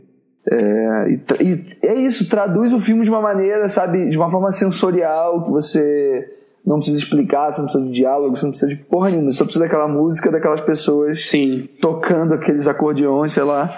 E, nossa, aquele momento é muito mágico pra mim. Aquilo é Muito, cinema, muito, assim. cara. Eu, eu podia ficar vendo, tipo, uma, uma orquestra inteira, assim, tocando aquilo o dia todo, sabe? É muito bom. É muito lindo. E é interessante como ele vai. Porque ali eu, eu sinto uma brincadeira meio que. Os bastidores do cinema, como, como que funciona a, composição de uma trilha sonora, porque começa só com ele, né? Tocando lá o, o seu acordeon, Aham. e aí vai, vai juntando os elementos, né? Conforme vai juntando os elementos, a, a trilha vai ganhando corpo e chega aquele final apoteótico. assim, É, realmente, essa cena é- E é dentro de uma igreja, né? Que acontece É, uma igreja, um templo, sei lá, um negócio assim. Um lugar meio sacro, assim, é muito bonito. Nossa, e é um plano longuíssimo, né? Assim, Tipo um plano. É, só corta no finalzinho, né? Nossa, agora que você falou, é isso mesmo. Eu ia dizer que o terceiro ato, assim, é desde a cena do, do idoso que morre na cama até o final, assim, eu gosto demais. De tudo que, que vem depois. Mas realmente, o entreato. Eu gosto da cena final. É, mas tem cenas icônicas, né? A própria cena do, do, do Merd, né? Lá Sim. raptando a Eva Mendes, né? É, aquilo é muito forte, muito engraçado Que é uma crítica também. também a, a- as, as, as personalidades da internet, assim. É, fama, né? E esse negócio que a gente tem hoje em dia, né? Que são os influenciadores digitais, sabe? Aham. E assim, ó, eu não duvido que vai ter youtuber que vai morrer e na lápide vai estar, visite o nosso canal. Não duvido. Dê, um- dê um like e não compartilhe. duvido. Nossa. Não esqueça de clicar na sinetinha. Inscreva-se. www. E eu não duvido também que se o Holy Motors fosse lançado hoje, teria pelo menos uns 500 mil vídeos do pessoal falando Holy Motors explicado. Sim, Teria. com certeza, com certeza. Eu acho que com pode ser certeza. os nossos pós-créditos, hein? Explicando Holy Motors. Inclusive, só, só pra não deixar Agora, uma passar. coisa- Fala aí, Fernando, fala aí. Não, uma coisa que você, fala, você me perguntou da, que- da questão da cena final dos carros. Eu vejo como aquela questão dele fala que eu tenho. Eles, os humanos querem cada vez algo mais invisível. E é totalmente. Isso vai totalmente na contramão do que é a novela vaga. Porque a novela vaga deixa bem claro, deixa tudo visível, deixa o corte visível, deixa a montagem escancarada. Perfeito. É, é- é mostrar que aquilo é um filme. E até- eu, eu, eu tenho um problema com essa coisa de, tipo. Eu acho que a gente superestima, não a gente, né? Mas a gente, um- um- vamos pensar num contexto geral, a coisa do, da imersão no filme. não sei se a gente precisa realmente entrar no filme, sabe? Eu acho que o filme tem que tocar a gente, não a gente tocar o filme. Sim, Aham. verdade. E essa coisa do, do 3D que você precisa entrar dentro do filme. Tem filme que é legal, tem filme que é legal você ter essa imersão, mas acho que não é uma regra que todo filme tem que ter, uma imersão no filme, tem que entrar dentro da história, tem que você não pode ver cortes, não pode, sabe?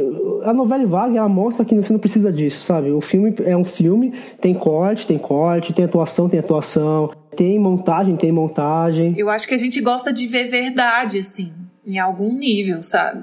É porque essa questão do. é, apesar de ser tudo muito visual e o carro dizer que os seres humanos querem coisas. que- gostam do invisível, eu acho que é isso, assim, apesar de nós estarmos buscando coisas muito físicas, né?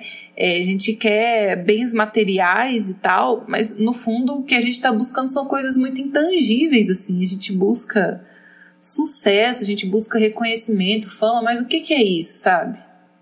Que, que são essas coisas? É tudo muito difícil de, de delimitar, sabe? O que é sucesso pra você não é a mesma coisa que é sucesso pra mim. Entendeu? Nossa, esses carros eles são muito sábios, sábios. Gostei. Só, só fazendo um comentário que eu ia falar sobre o Merd, né? Que é um personagem que surgiu ali no Tóquio. E toda a linguagem daquele personagem, embora ele não fale tanto aqui no, no Holy Motors, né?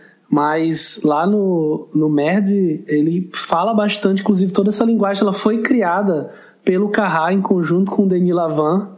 E aí ele gostou tanto né, desse personagem, da forma como ele foi composto, que eles fizeram um clipe eu até mandei no começo aqui, antes da gente começar a gravação no clipe do YouTube, que é um meio que um karaokê dele cantando uma música bizarra nessa linguagem deles. Eu vou colocar no, nos hiperlinks.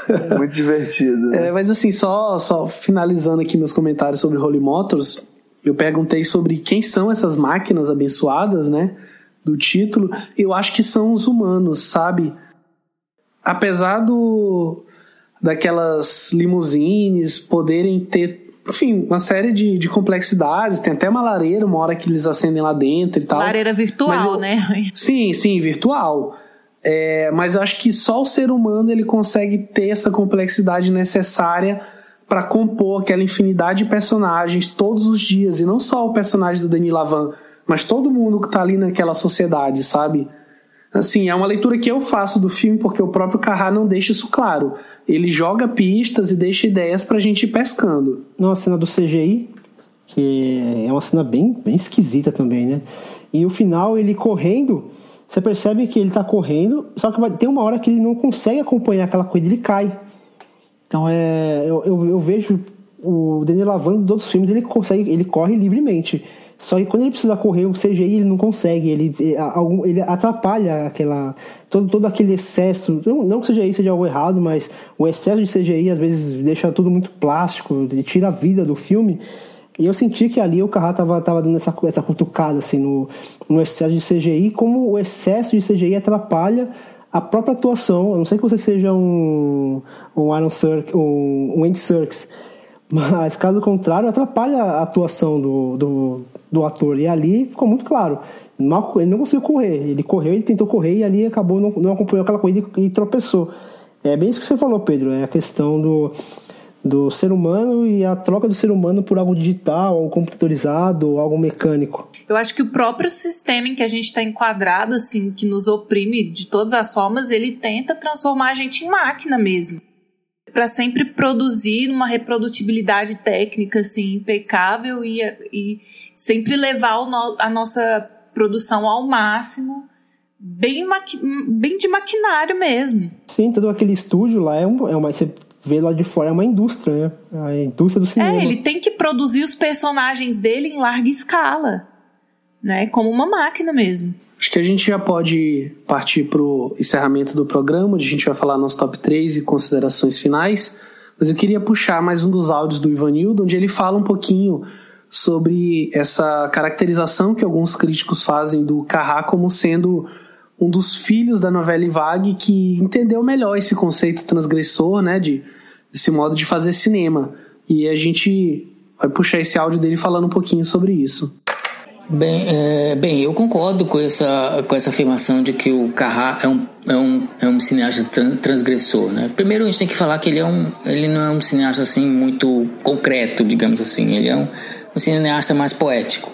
Na verdade, ele é um cineasta mais esotérico. Então, esse tipo de cineasta geralmente tem como característica também ser transgressor. Né? Vai transgredir em termos de formatos narrativos, vai transgredir, vai transgredir em termos de escolhas narrativas, em termos das expectativas do público.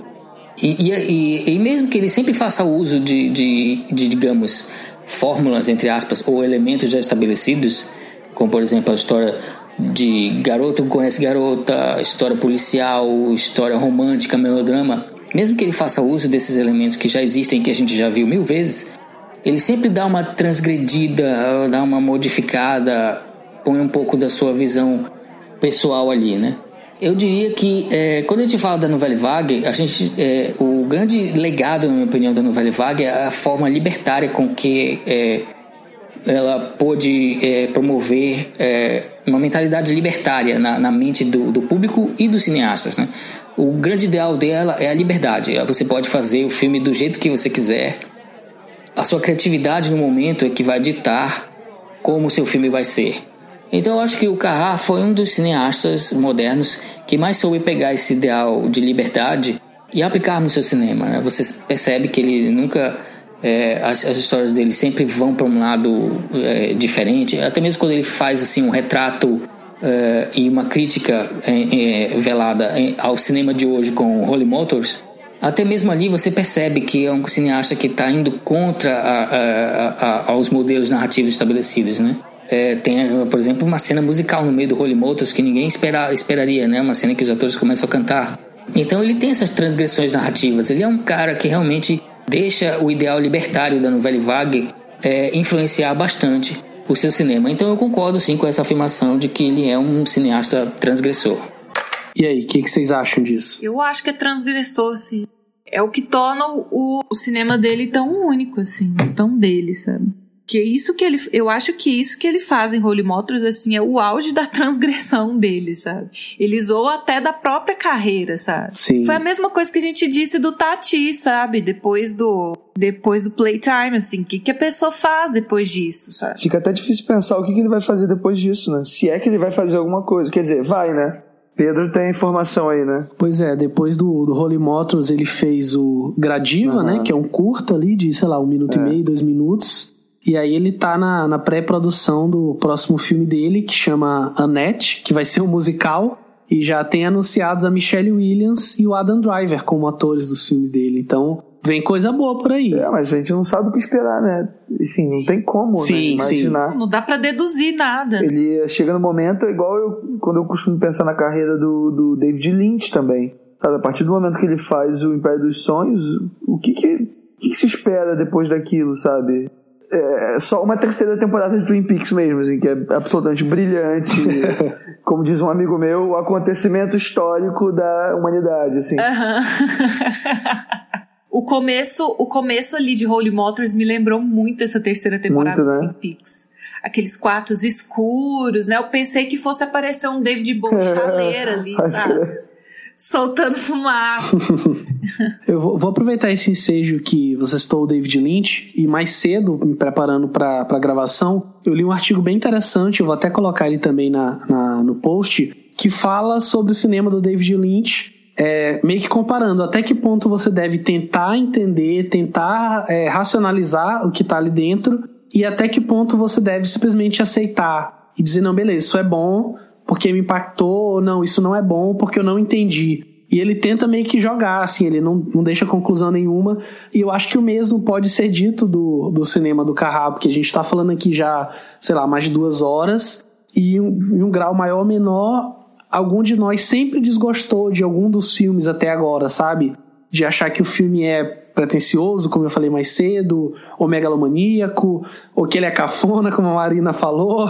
Eu acho que isso vai muito da interpretação que a gente faz do, do, do filme, dos filmes dele. E aí eu queria perguntar pro Fernando o que, que ele acha disso e já pedir para ele emendar as considerações finais e o top 3 dele do cinema do Léo Carrá. Eu acho rasteiro aquela pessoa que fala que não gostou do filme porque não entendeu. Eu acho rasteiro demais Eu acho que as pessoas é, superestimam demais essa coisa do, do, da interpretação e, e acabam, acabam esquecendo muitas vezes do.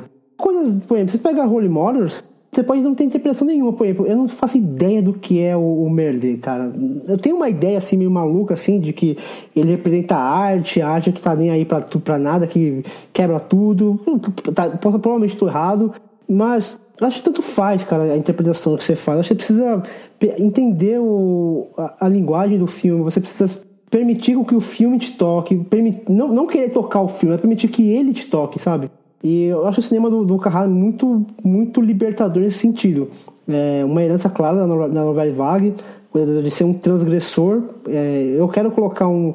piscar uma tela preta. Se eu quiser, eu vou colocar e. É, ah, mas não pode fazer isso que vai distrair o público. Eu vou fazer e não vai distrair meu público porque eu sei contar uma história.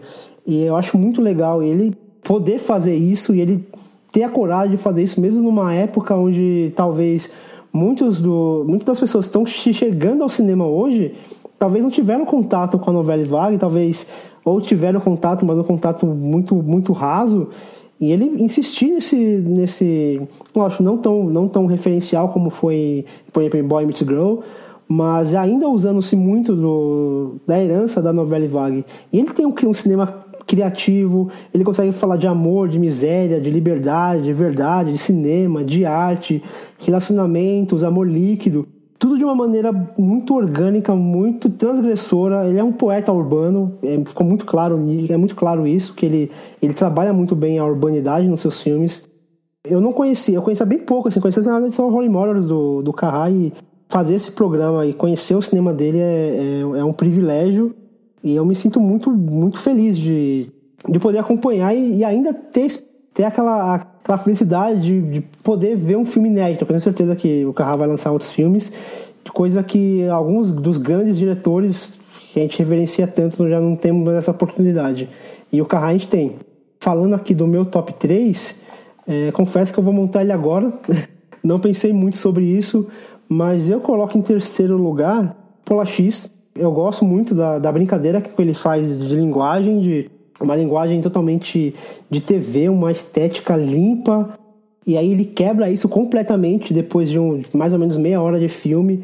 O contraste que ele faz com, com aquelas personagens, uma personagem que vem de um castelo iluminado e a outra que vem da, das ruas e é tudo escuro, não gosta da claridade, né? Que a Isabela ela detesta a luz. Gosto da Busca da Verdade, acho um filme que fala sobre isso, também a inquietação de quando você não está confortável com aquilo que você é, você se sente que você está que você está usando uma máscara, você tenta se livrar dessa máscara e a gente querendo ou não, a gente querendo a gente usa máscara a gente vai fazer uma entrevista de, de emprego, a gente usa uma máscara porque a gente precisa mostrar um eu que, tá, que talvez não seja o que sou eu em outros ambientes, mas eu precisei usar aquela máscara. Muita gente usa tantas máscaras que a gente às vezes tem dificuldade em se livrar dessas máscaras. Segundo lugar, eu, eu vou colocar aqui, eu tô olhando agora aqui. Eu vou colocar o Boy Meets Girl. Eu acho o filme lindo, a questão do, do amor entre dois, dois personagens completamente fragilizados e como o Carral ele é cuidadoso nessa abordagem. E, em primeiro lugar, acho que vai ser talvez seja até unânime ou não, não sei, que é Holy Motors, que é uma obra-prima. Holy Motors é uma obra-prima. Digo facilmente assim, um dos melhores filmes dos últimos, sei lá, 15 anos, não digo melhor, mas tá, tá entre os melhores.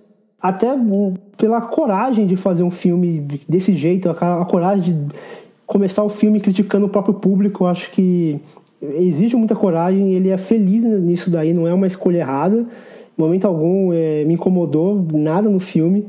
Ele consegue fazer um filme com, várias, com vários segmentos, mesmo assim ele consegue dar um ritmo bom e incluir elementos totalmente pitorescos e, e, fora da casinha, como musical, aquela, aquele intervalo ali onde ele faz um, mostra um clipe musical totalmente fora de contexto, mas que é tão lindo que não precisa de contexto, basta colocar ali que, que a gente consegue aceitar, porque tudo no filme encanta. E acho que é isso. acho que até falei demais.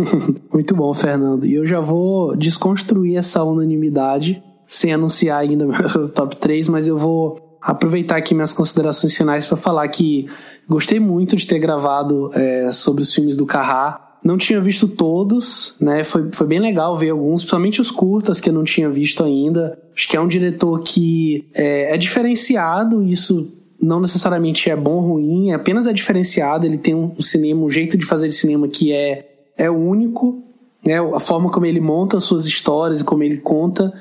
E eu acho que é impossível falar do cinema do Léo Carrá sem falar sobre Denis Lavant, que foi um ator que não surgiu no cinema dele, mas cresceu e ganhou espaço a partir dos filmes do Léo Carrá, o Boy Meets Girl, Sangue Ruim, Os Amantes de Panoff. E ele é um ator que, é, apesar de não ser muito expressivo com a questão da voz e do, do rosto, mas ele tem uma fisicalidade muito grande. E o Carrá entendeu isso. Não só o Carrá entendeu, mas outros diretores que trabalharam com Denis Lavant. E aí eu cito de novo a, a cena lindíssima do Sangue Ruim, dele correndo é, ao som do David Bowie. E no Bom Trabalho da Claire Denis também tem uma cena muito boa com ele, que acho que aliás que é a cena que encerra o filme, né? Que é, enfim, não vou dar spoiler, mas é uma cena muito bonita. E aí a Marina comentou no Holy Motors que chega no ápice de, de desconstrução. Eu acho que na verdade é o ápice da construção dessa persona física e cheia de facetas do Denis Lavant, que é um filme de 2012, né? O Holy Motors, porque eu acho que a desconstrução veio dois anos depois com um filme que eu também gosto muito, que é o Jornada ao Oeste, que é o do Tsai Ming Liang, que ele pega essa fisicalidade do Denis Lavant e faz uma inversão completa, assim, ele tá ali totalmente desprovido de qualquer é, movimentação, de qualquer dança, de qualquer é, expressividade maior. Então eu queria deixar aqui a indicação desses filmes com Denis Lavant, que é um ator que é, tem seu reconhecimento, mas acho que ainda aquém do que ele merece. E passando rapidinho meu top 3, terceiro lugar Boy Meets Girl. Eu gosto bastante de reconhecer nos top 3 que a gente faz os filmes de estreia, especialmente quando são filmes bons, são filmes maduros, a despeito de ser o primeiro filme. Então acho que não adianta ficar falando mais muito aqui, que a gente já comentou bem sobre esse filme. Como eu falei, vou fugir da unanimidade, vou colocar o Holy Motors em segundo lugar é, só fazendo um, comentário que eu acabei deixando escapar, eu acho que Holy Motors é sim, como o Fernando falou, megalomaníaco, mas eu acho que é, é megalomaníaco de uma forma é, centrada.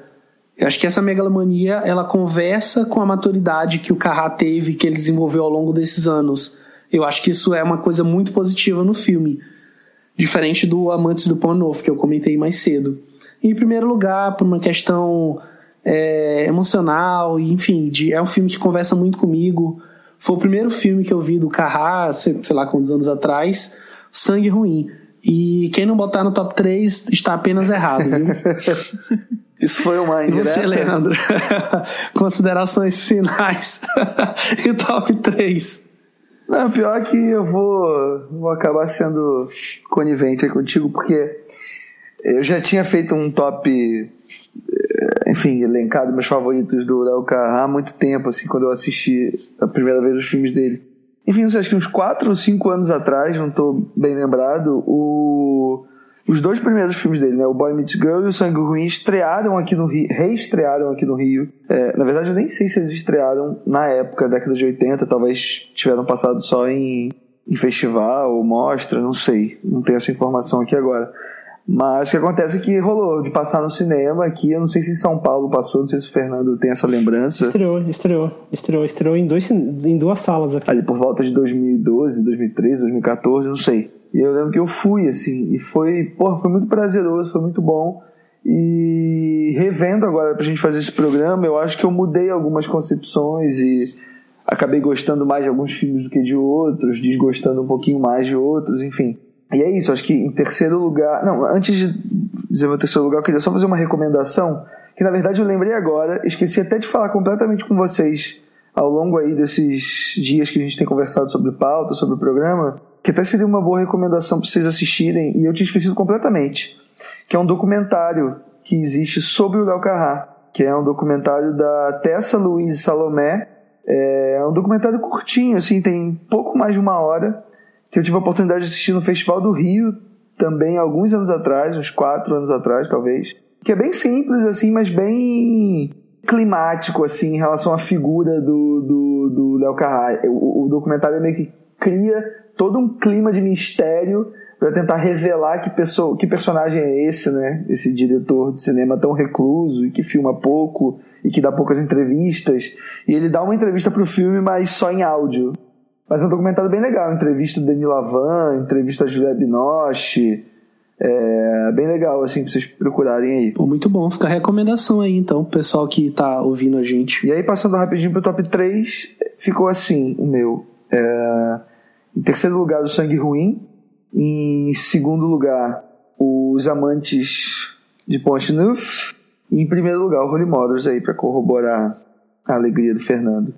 Realmente, acho que é um filme incrível, um filme que trata da, da angústia do ser humano e da, dos lugares em que a gente tem que se colocar perante a sociedade e tal. Acho que a gente já falou muito sobre ele, não preciso me alongar aqui.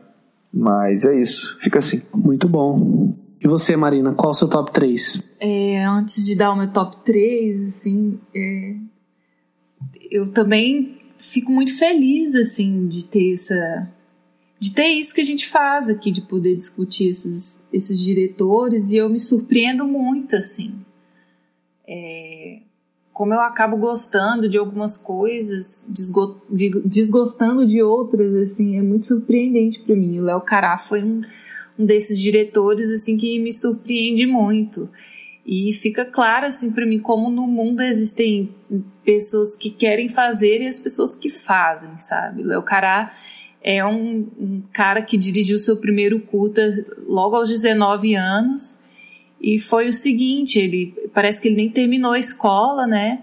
E ele já sabia que ele queria fazer cinema e ele foi fazer um curso de cinema e ele perguntou para um dos professores assim: "O que eu preciso fazer para ganhar dinheiro para dirigir o meu primeiro curta?" E a professora falou: "Por que que você não começa escrevendo aqui para nossa revista, né?" E ali ele começou a meio que trabalhar e levantou uma graninha para fazer o seu primeiro curta, que foi o que possibilitou ele ter uma visibilidade para conseguir apoio financeiro para fazer o seu primeiro longa e assim começar uma carreira é, brilhante assim. Então é um é um diretor que eu admiro muito assim. Ele sempre soube o que ele quis fazer e foi atrás e está sempre aprimorando o seu trabalho. Isso é, isso é muito isso é muito gratificante de ver que é possível, assim, você quando você quer você você consegue fazer do seu jeito.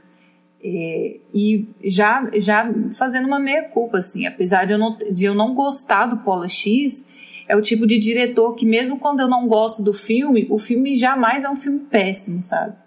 Mesmo eu não gostando, é, não dá para dizer que é um filme ruim, assim. Não é para mim.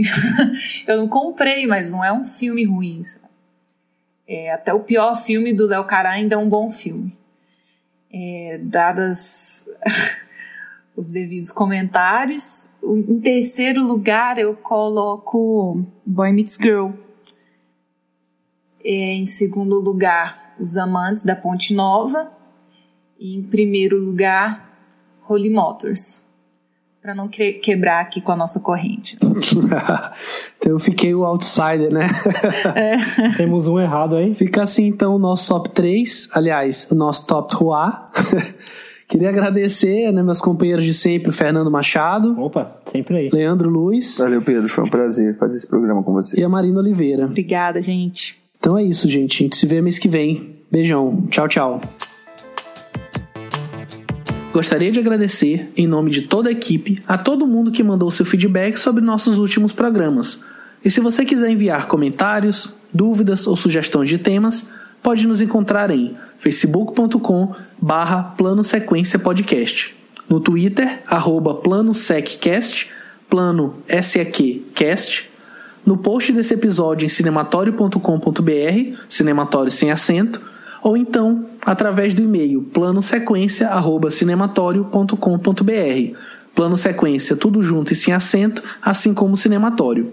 Gostaríamos de agradecer também ao Cinematório pela hospedagem e parceria.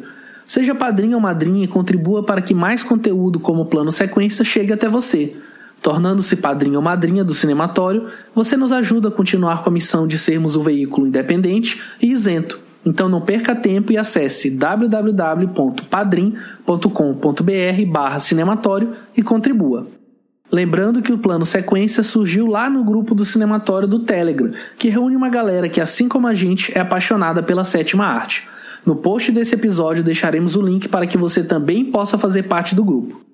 O plano sequência fica por aqui. Um grande abraço e até o próximo mês.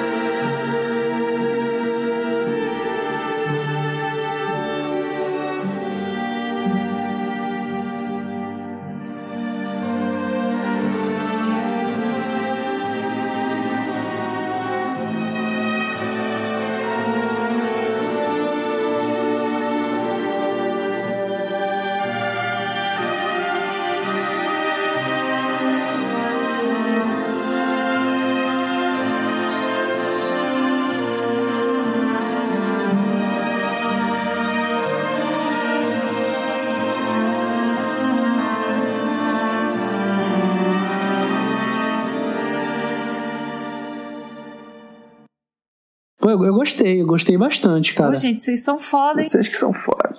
Vocês são muito foda mesmo. Puta que pariu. Que programa! Que programa! Sabá. Ah, e atenção! Reserve seu fone de ouvido para o mês que vem, pois o plano sequência vai até a boca do lixo para falar sobre a carreira de Carlos Reichenbach.